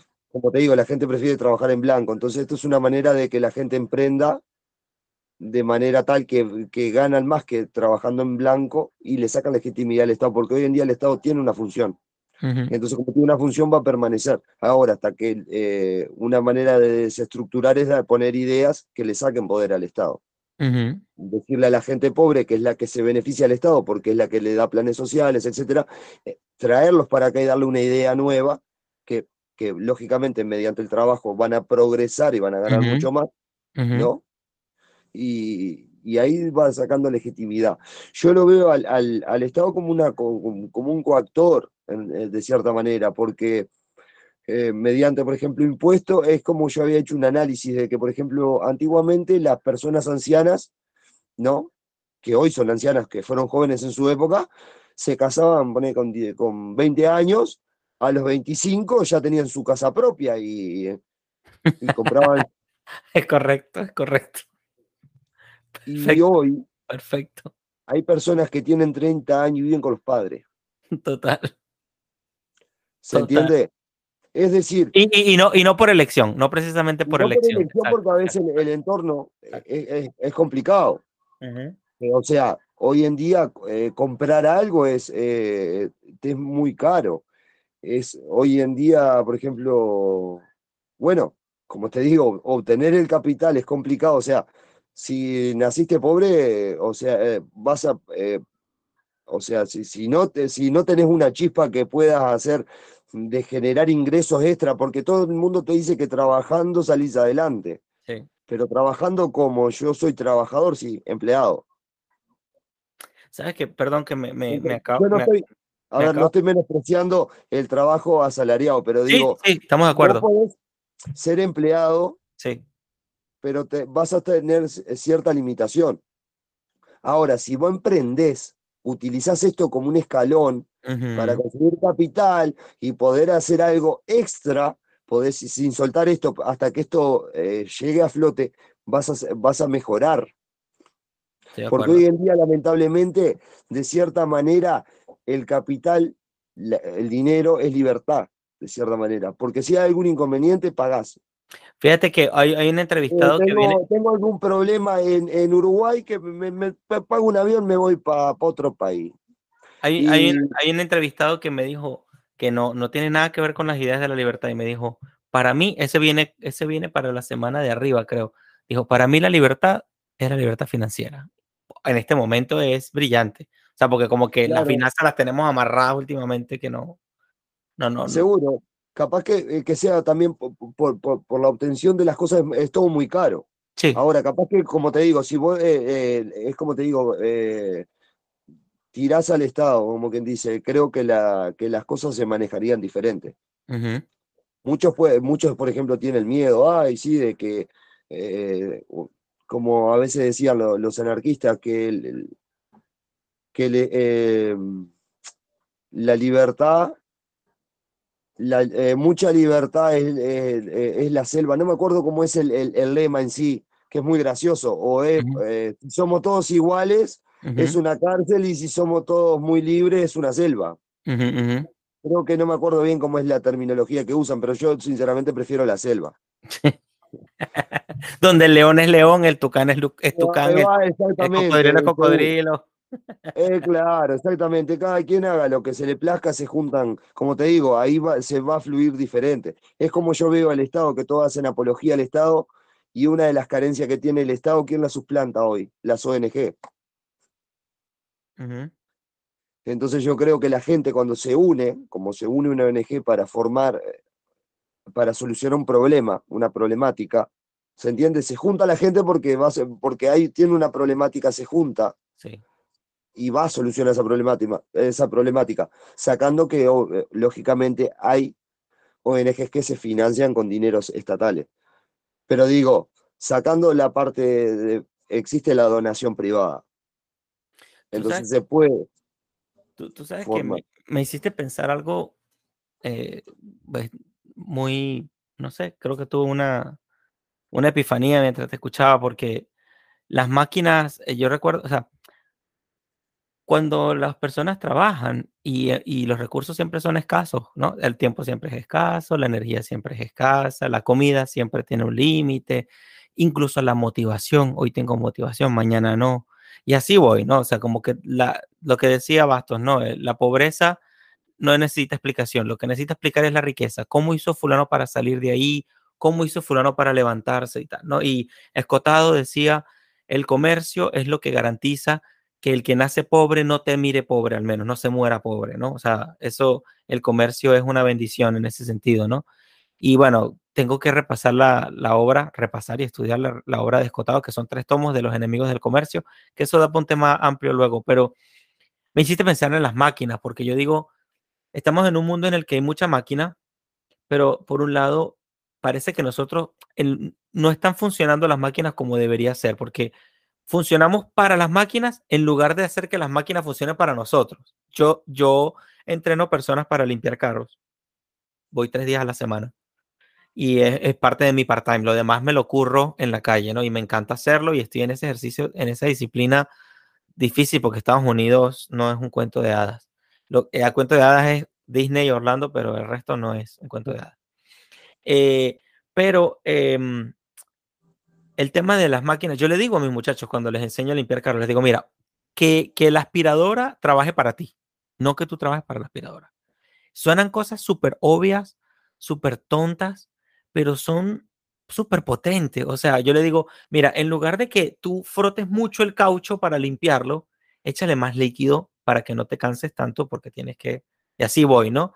Bueno, ese conocimiento tan burdo, si tú lo proyectas a que lo que tú decías en un principio, facilitarle una máquina a una costurera, facilitarle una máquina de cortar al, que, al carnicero, facilitarle una máquina de pan al panadero.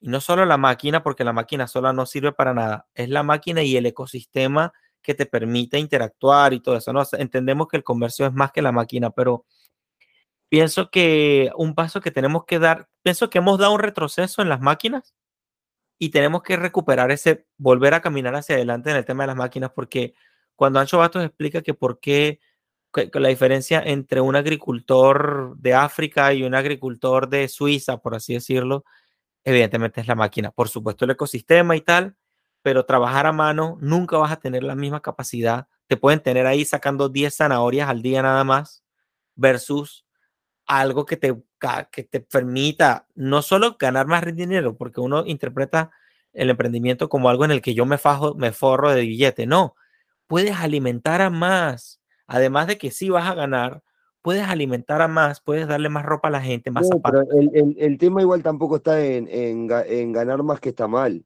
Exacto. Lo que, está, lo, que, está, mal al contrario, o sea, me de ver al que tiene más como alguien malo, tiene que ver como un ejemplo. O sea, yo quiero, porque ¿cuál es el problema? Que el, eh, que el rico sea rico, que el pobre sea pobre. No, el problema es que el pobre es pobre. Entonces la idea cuál es? No tenemos que bajar al rico para que sea igual a nosotros, tenemos que nosotros subir para ser igual al rico. De acuerdo, estoy de acuerdo. Estoy de acuerdo. Él come todos los días, él se compra la ropa que quiere. Entonces yo quiero ser como él. Exactamente. ¿Se entiende el punto? Exactamente. Entonces yo no, no, no, no, no, no, no puedo, no, eh, eh, no puedo, eh, lo le tengo que tomar como referencia. Exactamente. Exactamente. Yo, entonces decir. Sí, continúa, continúa. Entonces decir, yo capaz que estoy, como te digo, en, en, contra de, de, de, cómo se gestiona, ¿entendés? El, el asalariamiento, ¿no? No digo que esté mal, estoy en contra.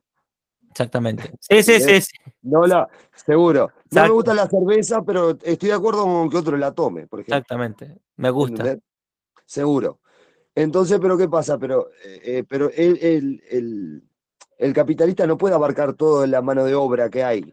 Exacto. No le da. No hay tantos capitalistas para, para darle trabajo a tantos trabajadores. Entonces ahí hay una falla. Y esa falla hay que solucionar con el emprendimiento individual, con tratar de, ¿entendés? Ese es el punto, esa es mi visión. Me gusta. De cuando digo de armar, formar cooperativas. Sí, me gusta. ¿Entendés? Es una manera de, de eso. Y también los que se sienten explotados, bienvenidos, dejen de ser explotados y vengan. claro, y dejen de pelear y eh, dejen de bobear. Me gusta, me gusta. Finalmente, querido Sergio, eh, ¿qué podríamos hacer los ciudadanos corrientes para ser más responsables de nuestra libertad? Más responsables para, para sentir más que la libertad es mi problema, no, no es el problema de otros que están en un buró no es el problema de otro tipo que está sentado allá en una silla presidencial, sino que la libertad es un problema mío, mío, que tengo que resolver. ¿Qué podemos hacer al respecto? Eh, en realidad hay, hay dos temas. El que quiere ser libre y el que quiere estar encadenado. Oh, interesante. Yo lo veo por ese lado. Si, el contexto se forma por la coacción del gobierno, lo veo mal porque ahora capaz que en Latinoamérica lo vemos con, mala gestión, tipo, ah, mala gestión, pero mirá Rusia-Ucrania, lo que hacen los gobiernos. Por ejemplo, ¿está buena la guerra? No, no está buena. Pero nosotros estamos en Latinoamérica, la vemos con mala gestión, que en realidad no es mala gestión, es delincuencia. Pues no pueden ser que otros países que son, que son más eh, o son más, eh, capaz soy bruto, pero tipo, o los que gobiernan en Latinoamérica son pelotudos o se hacen los pelotudos. ¿No? Porque yo a veces digo, no, no, estoy en contra, de, no estoy a favor del gobierno, ¿no? Pero yo miro a Suecia, Finlandia, Noruega, la gente que gobierna no, no, no ostenta ni, ni, ni, tiene privilegio, no. Yo mire la otra vuelta que, que de, cara eh, viven en tipo en, en, en casa, que, que, son tipo en común, tienen, creo que los diputados y todo viven en, en, tipo en apartamentos, viven en apartamentos, ¿verdad? Tipo, eh, tienen que lavarse ellos la ropa, tienen que bajar en, en, a, a meter en el lavadero comunitario, que se juntan y conversan con otros diputados también. Y yo digo, pa, mira, esto es loco y mirá los de acá. O sea, estos locos tienen más guita y los políticos, o sea, tienen que lavar hasta los, platos y los, los, cubiertos, lavar el piso, tender la cama. Y si ellos quieren un servicio diferente, lo tienen que garpar del bolsillo de ellos. Correcto. Y porque acá, yo miro acá en mi país, hasta, hasta tienen un entrenador y alimentación especial para el perro. No, pero bueno. Entonces vos decís, ¿Entendés? tipo, eh, vos te das cuenta la, la, estupidez y eso con qué se hace. ¿Con la plata de qué? Entonces digo, eh, eh, la gente primero que nace tiene que dar cuenta de dejar de ser tan, tan imbécil. Empezar a pensar, que creo que, que, que a ver, que le tocan el partido político de ellos y, se ponen re violentos. No, no, pensó un poquito a ver si lo que estoy diciendo tiene lógica o no tiene lógica. ¿Será que estoy bien o estoy mal? ¿Será que están bien o están mal lo que están haciendo? ¿Será que es posible otras, otras posibilidades? Primero eso. Después lo otro, los que quieren ser libres, directamente es ignorar al payaso. Yo digo ignorar al payaso porque el, político es el payaso que, ay, que hace, pero vos lo ignorás ¿entendés? Te trabajás en el mercado negro, tipo, no sé, eh, vas, eh, te pagas tu, tu, es como un payasito que quiere eh, llamar la atención, pero bueno, les da pelota. Entonces, está, no, es eso. ¿Tú, tú, viste la película, no, no, viste la película del payaso It? ¿No la has visto? Sí. Oh, me encanta. Exactamente. El, el, el, el, payaso se hace más fuerte y poderoso porque le tiene el miedo. En este caso, imagínate, no le das pelota o el payaso viene a, querer asustarte y tipo lo quedas mirando diciendo, está boludo, sos un payaso. No, sos un payaso que él, que después se dieron cuenta que sos un payaso, le decían, cuando agarraron coraje. Le decían, sos un payaso, nada, no asustas a nadie. Y el payaso se achicó hasta que desapareció. ¿Por qué? Porque es algo mental, el gobierno, el poder, es algo mental. Me encanta, me encanta. ¿Entiendes? Es como yo a veces cito el ejemplo de, de- de por qué los aztecas eh, fueron conquistados más rápido que los nómades. Eh, Se entiende en Latinoamérica, cuando llegaron lo- a- a- el- los españoles, le, eh, le- le fue más fácil conquistar a los mayas y eso, porque mataron al rey que estaba, se pusieron los españoles y la estructura ya estaba armada. Ahora, los que conocían la libertad de verdad, que eran aquellos que, que andaban eh, por, por todos lados, ¿me entendés? Que no tenían un sitio fijo, lo querían mandar a trabajar y los tipos no trabajaban, preferían matarse, preferían morir, porque conocían la libertad. Entonces nosotros hoy por hoy somos de las generaciones de los esclavos que nacieron dentro del sistema, entonces nosotros no sabemos lo que es la libertad. Sí, sí, ¿Se sí. entiende el punto? No conocemos la libertad, nosotros perdimos la libertad porque nacimos dentro del sistema ya. Un pez no sabe que está dentro del agua hasta que sale del agua, o lo ponen en el agua. Me Pero como el pez ya nació en el agua, no sabe, el agua es el agua. No sabe que hay una afuera y hay una adentro. Me encanta. Pero es verdad, es como yo había visto una película de, de, de ¿cómo se llama? De Estados Unidos, por ejemplo, en la época de la, de, de la esclavitud, cuando los, los esclavos existe, existían todavía los esclavos libres, ¿no? Existían los esclavos que sabían lo que era la libertad. Y había un grupo que, fue, que eran libres. Y ellos decían, nosotros tenemos la responsabilidad de tener que, que, que, que terminar con la esclavitud, porque nosotros conocemos la libertad. Ahora, los esclavos que nazcan en esclavitud, los, los nuevos que nazcan en esclavitud van a considerar esto normal. Entonces, si ellos consideran esto normal, van a vivir, eso, eso va a ser su libertad. Su normalidad va a ser esa, Qué impresionante. porque existe un antes y un después. ¿Entendés? Uno capaz que toma al indio o toma al, eh, indio, yo cuando me refiero al indio libre, me, me- imagino al indio ese que, que tiene su choza, tiene su comunidad, vive de la casa de la pesca, co- como que no tiene un apego. Que si vos al indio ese lo, lo querés esclavizar, ese indio, eh, no se va a someter nunca, porque el indio conoce lo que es la libertad y vos le querés que- conocer, como decían en- en la época, ¿no? Eh, cuando lo- uno de los indios, no me acuerdo el nombre ahora, que decía, cuando, lo- cuando los hombres blancos mueren, ¿a dónde van? ¿Al cielo o al infierno? Al cielo, entonces yo prefiero ir al infierno porque no quiero verlos a ninguno de ustedes. Son unos monstruos.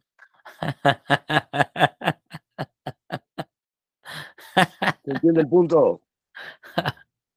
De acuerdo. Entonces, porque ellos sabían, eh, eh, ¿entendés? El- el si- el- el- un sistema y otro. O sea, capaz que la libertad, el anarquismo, o sea, la, la naturaleza, la, la selva, Sí. tenés acá. El orden natural. la Le tenés la estructura jerárquica y tenés todo lo que, con, lo que conlleva la, la coacción, la, la, ¿cómo se llama? Lo que te hace ser lo que sos. Es el entorno en el que vivís. Me gusta. Y con esas palabras de el entorno, eh, me, me quiero ir también diciéndoles que eso, o sea, vengo, vengo recibiendo en, en mis charlas de, de real estate, donde aprendo mucho de los coaches que me enseñan mucho y tal, que el entorno es clave. Y tú acabas de dar con una piedra filosofal de Harry Potter. O sea, eh, el entorno es clave. O sea, pienso que uno, ellos dicen, ellos dicen, ellos que hacen muchísimo dinero y tal, dicen que tenemos que cuidar mucho nuestro entorno. Y no solo cuidar, yo pienso, además, creo que ellos, creo que ellos quieren decir cuidar también con abonar, proteger, defender, alimentar, nutrir, conocer, conocer, tu entorno. Eh, continúa, continúa. No, de que, de que digo, el conocer el entorno eh, es, todo, o sea, eh, porque hay una, un- una cultura, hay una costumbre, hay, hay un razonamiento, porque, ¿entendés? Hay un- una cantidad de cosas en el entorno. Sí, Entonces, yo más allá de, de, por ejemplo, de, de ser un lector voraz o algo, por ejemplo, porque yo, por ejemplo, sinceramente, m- prefiero más el formato video sí. que el- el- la lectura. O sea, yo cuando leo un libro, por ejemplo, me gustan los libros de filosofía, por ejemplo, ujú, ¿viste? Y entonces, pero el entorno trato de entenderlo, de razonarlo. ¿Por Sí. qué pasa esto? Como una manera de, de- de solucionar los problemas, ¿no? Y entonces pues, la, la- la cultura eh, tiene, eh, tiene mucha influencia, ¿entendés? El nacionalismo tiene mucha influencia, que son cosas que son cadenas que uno se pone. Si vos no cuestionás esas cadenas, ese nacionalismo, no cuestionás esas costumbres, ¿entendés? Esa Sí. idiosincrasia no la cuestionás, estás, son, esas son tus cadenas, Estoy de acuerdo. ¿entendés? Son tus cadenas. Entonces, cuando vos ves un inmigrante, como pasó acá, en- acá en, en la frontera, tuvimos la suerte de tener cantidad, al menos yo lo veo como la suerte por la riqueza de, de- de- intercambio. Sí, Con cantidad de cubanos, yo de hecho traba- eh, llegué a trabajar con un cubano, con razón. Anderson, Aldenson se llamaba. Yo decía, es Anderson, no es Andelson, ok. porque se escribía con L. Y yo digo, claro, como todos ustedes hablan así, la, la- la- la del registro civil se quiso hacer la chistosa y Andelson, porque es con L, Andelson. El padre se ve que dijo, "Eh, se llama Andelson, es con L, ¿no? Y ahí el cubano se, se cagaba de risa, porque seguro no, no- no- lo vio de esa manera. Seguro, como es con R, es con Fíjate, Y- em, Y yo lo vi con, con buenos ojos, ¿no? Y una vuelta hubo un inconveniente acá en la frontera con, justo con, con un tema de, En realidad no fue un inmigrante en sí. En una estación de servicio, ¿no? Eh, que trabajaban cubanos, ingresa un animal, un perro, y resulta que el perro es baleado, ¿no? Y ahí imagínate los animalistas, ¿no? Que resulta que defendían al animal y eran muy, ¿cómo se llama cuando, cuando discriminás al inmigrante? Ah, xenofobia, xenófobo. Xenofobia, muy xenófobo para ser muy eh, protector de animales, ¿no? Sí. Y decían, ah, y estos que vienen a robarnos el trabajo, que no sé qué se le da por dispararles a los animales, y no sé qué, no sé cuánto. Y le digo, primero que nada, le digo, disculpe, el incidente fue en Brasil, primer punto, porque eran uruguayos los que defendían, ¿no? Segundo punto, el dueño es musulmán del negocio, es musulmán, porque hay también influencia musulmana acá, que son eh, grandes emprendedores de acá, son musulmanes, es musulmán. Y resulta que los musulmanes, eh, por su cultura tan reservada, no le van a dar nunca un arma a un extranjero ni a, ni a un empleado. No se la van a dar para que disparen a un animal. Le digo, así que sí, le había errado en todo. Y soy, fue una de la- eh, soy una de las personas, por ejemplo, que al inmigrante lo veo como, Una como uno riqueza. más. Una riqueza. No, Sí, sí. claro, como uno más, ¿viste? sí. Como ese intercambio, Sí. cómo es allá y, y cómo se vive. Una ganancia, una ganancia. Exacto, y aparte como me, me gusta el, el conversar y eso siempre lo vi como, como algo positivo. Y nunca lo vi como el que te roba el trabajo porque en realidad, o sea, no te lo está robando, lo están contratando a él Exacto. y pronto. O sea, a ver, a ver, el, el que dice, el que dice eso hay que preguntarle, ¿y qué estabas haciendo tú mientras él estaba trabajo? ¿Qué estabas otra, haciendo tú? otra, otra cosa que decía mi cuñado, por ejemplo, ¿no? Mi cuñado decía, vos cuando vas a Estados Unidos o a Europa, que es lo que hacemos nosotros, ¿qué hace? ¿Qué tenés que hacer? Tenés que hacer lo que los, eh, lo que los europeos y los estadounidenses no quieren hacer. Los trabajos sucios, los trabajos sucios, ¿quién los hacen? Los que van para allá, los que los estadounidenses no quieren hacer, lo tenemos que hacer nosotros. ¿Es verdad o no? Es cuando verdad. vienen, cuando vie- cuando vinieron los cubanos y los venezolanos para acá, hicieron lo que, noso- lo que nosotros no queríamos hacer. Entonces, ¿de qué te quejas exactamente? Entonces, esa es la visión, porque ellos trabajaban en, en los lugares donde estaban eh, los menos remunerados, mal remunerados, ¿se entiende? Porque Sí. yo no quería trabajar ahí, pero ese espacio estaba para, para ser llenado. Pero Exactamente. yo no lo iba a llenar. Exacto. nadie lo iba a llenar estaba. Nadie estaba desesperado. Ay, quiero, quiero limpiar el piso de este hospital. Exacta- Ah. Exactamente. Entonces, como estaba en un punto de, de- de- de preferencia, bueno, vinieron ellos y tomaron las oportunidades que tuvieron. Muy bien, Sergio. Eh, hemos hoy, te has ganado el segundo pase dorado. El primer pase dorado se lo ganó uno, el, el, el que, el youtuber que montó todos los videos de los cuales empecé a aprender de la libertad. Y el segundo te lo has ganado tú porque a nadie le permito durar más de una hora en el, en el, en el, ¿cómo es? En la entrevista. Pero ha sido muy fructífero. Eh, quiero dejar nada más acá la anotación de The Truman Show. Es, es una película que le he querido hacer un, un análisis y una, porque la he visto como 12 veces, me la compré hasta en DVD y la tengo aquí en la casa y la vemos en mi casa y la vemos y la vemos y no me canso de verla. ¿Cómo se llama la película? Para que capaz que la note. The Truman Show con Jim Carrey. Uh, Yo te haceme, lo- haceme la, haceme la traducción en español Yo, porque yo- si yo- no, no yo- me cuento. yo- yo te la paso, hermano mío. No te preocupes que eso va a estar Ah, aquí está. en la descripción del video. No te preocupes. Ah, bien, The, bien. The- The Truman Show, eh, el show de Truman se llama en español. Ah, Entonces, el show de suena. Truman. Entonces, es, es la historia de, un, de, una, de una persona que, que, vamos a decir, nace en un reality show y se desarrollan unas cosas súper interesantes que si puedes verla hoy o mañana, va a ser una de las mejores cosas de tu vida. Está escrita en el chat de aquí de la... y yo te lo paso por WhatsApp, no te preocupes. The Truman Show. Eh, siempre se me presenta la pregunta de cómo hacemos los que nacimos en la pecera, como tú y yo, que nacimos en Latinoamérica, y comenzamos a oler y a mirar hacia el mar y luego nos salimos de la pecera. Siempre me pregunto cómo se dio eso. Bueno, Truman Show es un ejemplo de salir de la pecera. Ahora, con, tengo el barbero, hoy me corté el cabello, a ver, mira, me corté el cabello. Sí. Mi barbero, yo aprecio muchísimo. Si yo pudiera cortarme el cabello con, con un barbero diferente todos los días, lo haría, porque aquí todos son, la gran mayoría son cubanos. eh, y yo aprecio mucho a la gente cubana, mucho porque, por mis razones. Entonces, siempre le pregunto, ¿cómo te diste cuenta, cómo supiste que, que tú estabas viviendo en una especie de, de ficción? Que la verdad era otra, que la, que la realidad era otra. Este, me dijeron, uno de ellos, el que más recuerdo, me dijo que una tía llegó de Miami y le regaló unos zapatos de estrellitas. Yo creo que es la tercera, cuarta, quinta vez. Siempre lo, casi, lo digo con mucha frecuencia. Ya debería entrevistarlo yo. He hablado tanto de este barbero que me toca entrevistarlo por, por deber moral. Eh, de, a esta persona y hay otra persona de la que hablo mucho. Hay otra persona de la que hablo mucho. Bueno, ya se me olvidó. Bueno, pero este, este me dijo que cuando le regaló la, la tía eh, los zapatos, dijo, yo no quiero esos zapatos nada más.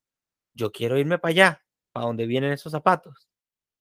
Y el, el niño creció y el niño se convirtió, bueno, en una persona adulta ya y se fue y ya está aquí en Estados Unidos y tal, no sé qué. Bueno, Truman Show es un ejemplo también de, de cómo uno sale de la pecera. Pero el punto es que hay esperanza, que es posible, que si otros han salido de la pecera, nosotros también, y si yo lo he logrado, también es posible para otros, y más ahora con el Internet, que puedes enterarte, escuchar, leer, ver, compartir, conocer, etcétera. Continúa. Hay una cosa que, que yo eh, eh, he siempre agarrado de todos los profesores que he tenido, ¿no? Había un profesor de, de física que nos tiraba un problema y, deja, y no nos daba la, no nos daba nada. Nos tiraba el problema y bueno, traten de solucionarlo como puedan. Y él decía, era muy joven, era recién formado, ¿no? Jovencito, uh -huh. tendría veinte y pocos años. No, ¿sabés qué estoy haciendo? La prueba de pensar afuera de la caja, a ver quién piensa fuera de la caja. Interesante. Y ahí me quedó el pensamiento de fuera de la caja. Después tuve la suerte de, de conocer la filosofía en cuarto liceo, ¿no? Qué fino. La caverna de Platón. Sí. Y, y, y, después me di cuenta que tenía el pensamiento crítico y me hizo, me hizo darme cuenta que hay que criticar y cuestionar todo. El pensamiento crítico es de lo que nada se habla, de lo que nunca se habla, y de lo que yo creo que tienen que estar formándose los niños desde la infancia, desde de la, de la base, a pensar críticamente. Y quiero decir, no, no, y quiero decir, no solo, y quiero decir, no solo la educación del ministerio, la educación de la casa. Continúa. Exactamente, o sea, yo estoy hablando de educación desde la base, digo, de la parte filosofía. O sea, sí. es lo mismo, a veces lo, los gurises míos me preguntan cosas que yo no tengo ni idea y salgo a buscar porque ya me es un, es un problema que me quedé con la duda yo y también tengo que saberlo para poder expresárselo a ellos. Entonces, decir, no quedarse, es, es, es, tratar de ser niño. El niño siempre pregunta todo el tiempo. Y no digan, como me decían a mí cuando yo era chico, es un adorno. Ah, no, no sé, eh, ta, no hagas esa pregunta. ¿Entendés? Eh, yo pa, pa, pasé por eso, porque yo era muy preguntón. Eh, yo también. Yo también. Yo quería entender las cosas. Y el único que me, que me, me satisfacía era mi padre, por ejemplo, dentro de su, de, de su poca capacidad, lo que, era, lo que era la parte de la naturaleza y eso, yo le preguntaba, desde muy chiquito, de 4 o 5 años, le preguntaba muchas cosas y me decía lo de los animales, lo de los árboles, cómo funciona.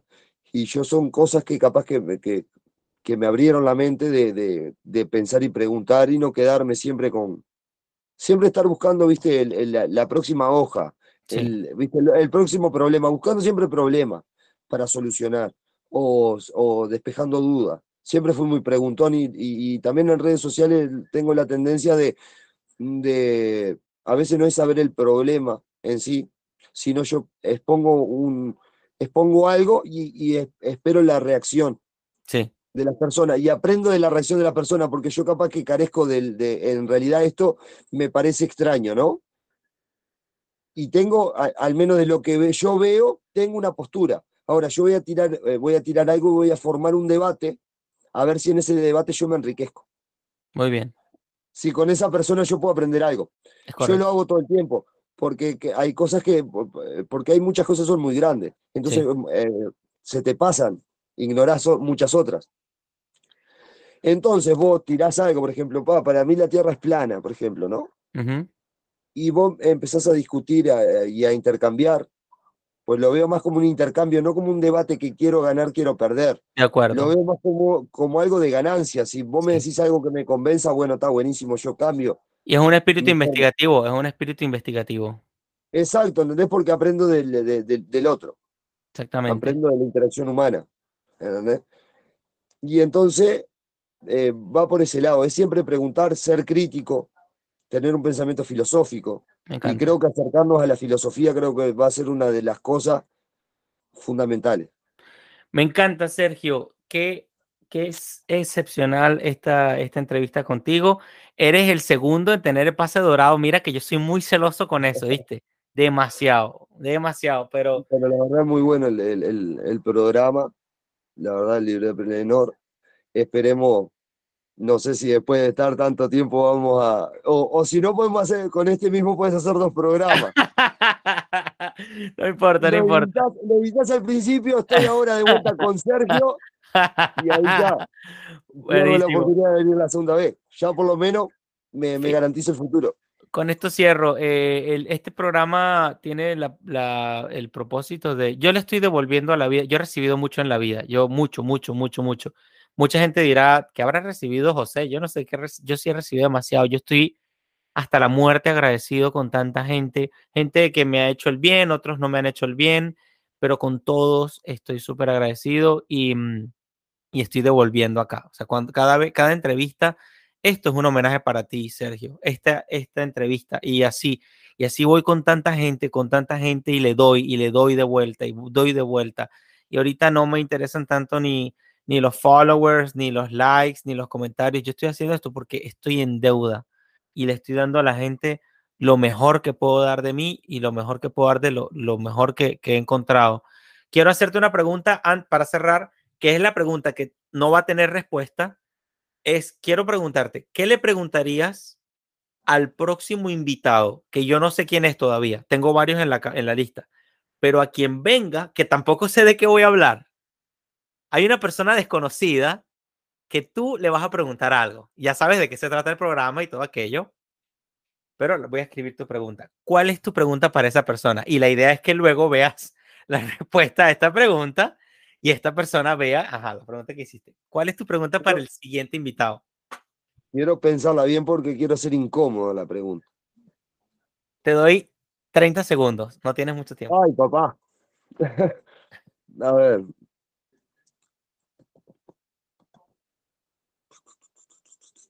Bueno, me da 30 segundos. Ajá, ajá, dale, dale.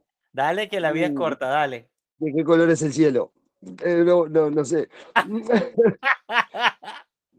Pará, es algo porque tiene que Bueno, ser, bueno, tiene que ser profundo. Bu- bu- Tiene No, que ser o, profundo. o puede ser una pregunta simple. Ya sabes que hablamos de emprendimiento y libertad. Quizá tienes, no sé, una inquietud o, o quisieras saber algo de una persona desconocida que voy a entrevistar.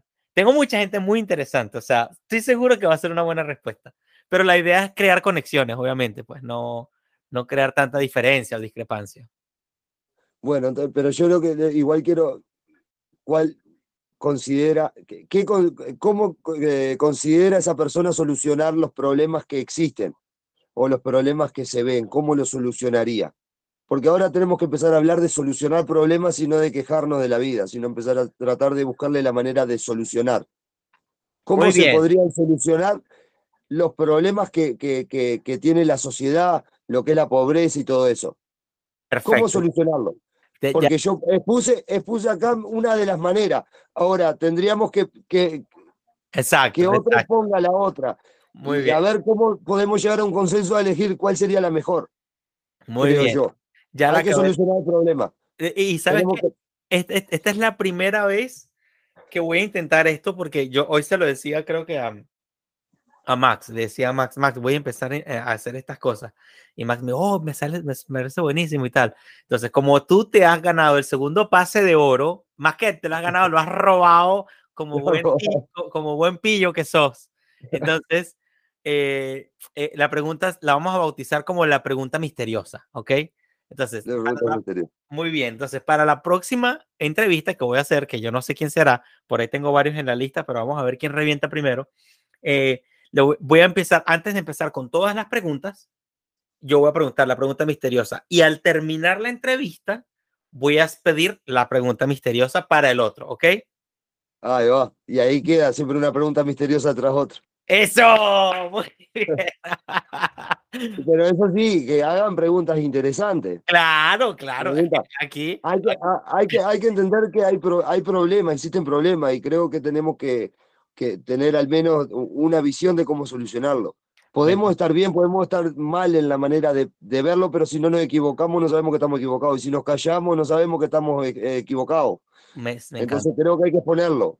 Me encanta, me encanta. De hecho, hay que someterlo a crítica, es lo que pensamos. Hay, y hay que actuar, hay que actuar, hay que perder el miedo y hay que, y hay que tomar pues, los, los pequeños riesgos que hay que tomar para, para avanzar en la vida. Bueno, muchachos, esto fue Desiguales con Sergio. Sergio, ¿quieres decir algo más antes de irte? La verdad que un gusto, José. Libre Plenor, espero que sí. No, y estoy en contra de lo que dijiste de los likes. No, el like tiene que llenarse de like porque es importante que la gente vea y se visualice. ¿Entendés? Porque eh, son, considero yo, no quiero ser arrogante, pero creo que son buenas ideas. No quiero, viste, que la gente critique y que lo, que lo primero que lo vea lo critique de manera positiva y negativa, porque tanto si es positivo que están las cosas bien y si hay algo negativo, está, da para mejorar. o sea, no todo es malo. Entonces hay que verlo, tienen que existir más visualizaciones. Exacto. Y, se tiene que, tiene que ser una metástasis. Muy bien, muy bien, muy bien. Gracias, Sergio. Bueno, te aprecio mucho, te admiro muchísimo, Sergio. Tienes aquí un amigo contigo. Eh, bueno, 100%. Yo, mira, yo no tengo cómo decirlo de otra manera, pero yo quiero muchísimo a mis entrevistados. Eh, vamos a seguir en colaboración. Vamos a, a seguir en contacto y todo lo que haga falta, pues lo vamos a hacer. Eh, soy José Velandia, soy libreprenor. Esto fue Desiguales con ustedes, Sergio Lemos. Ya tienen la pregunta misteriosa y vamos a empezar a ver la vida en clave de libertad. Hasta luego.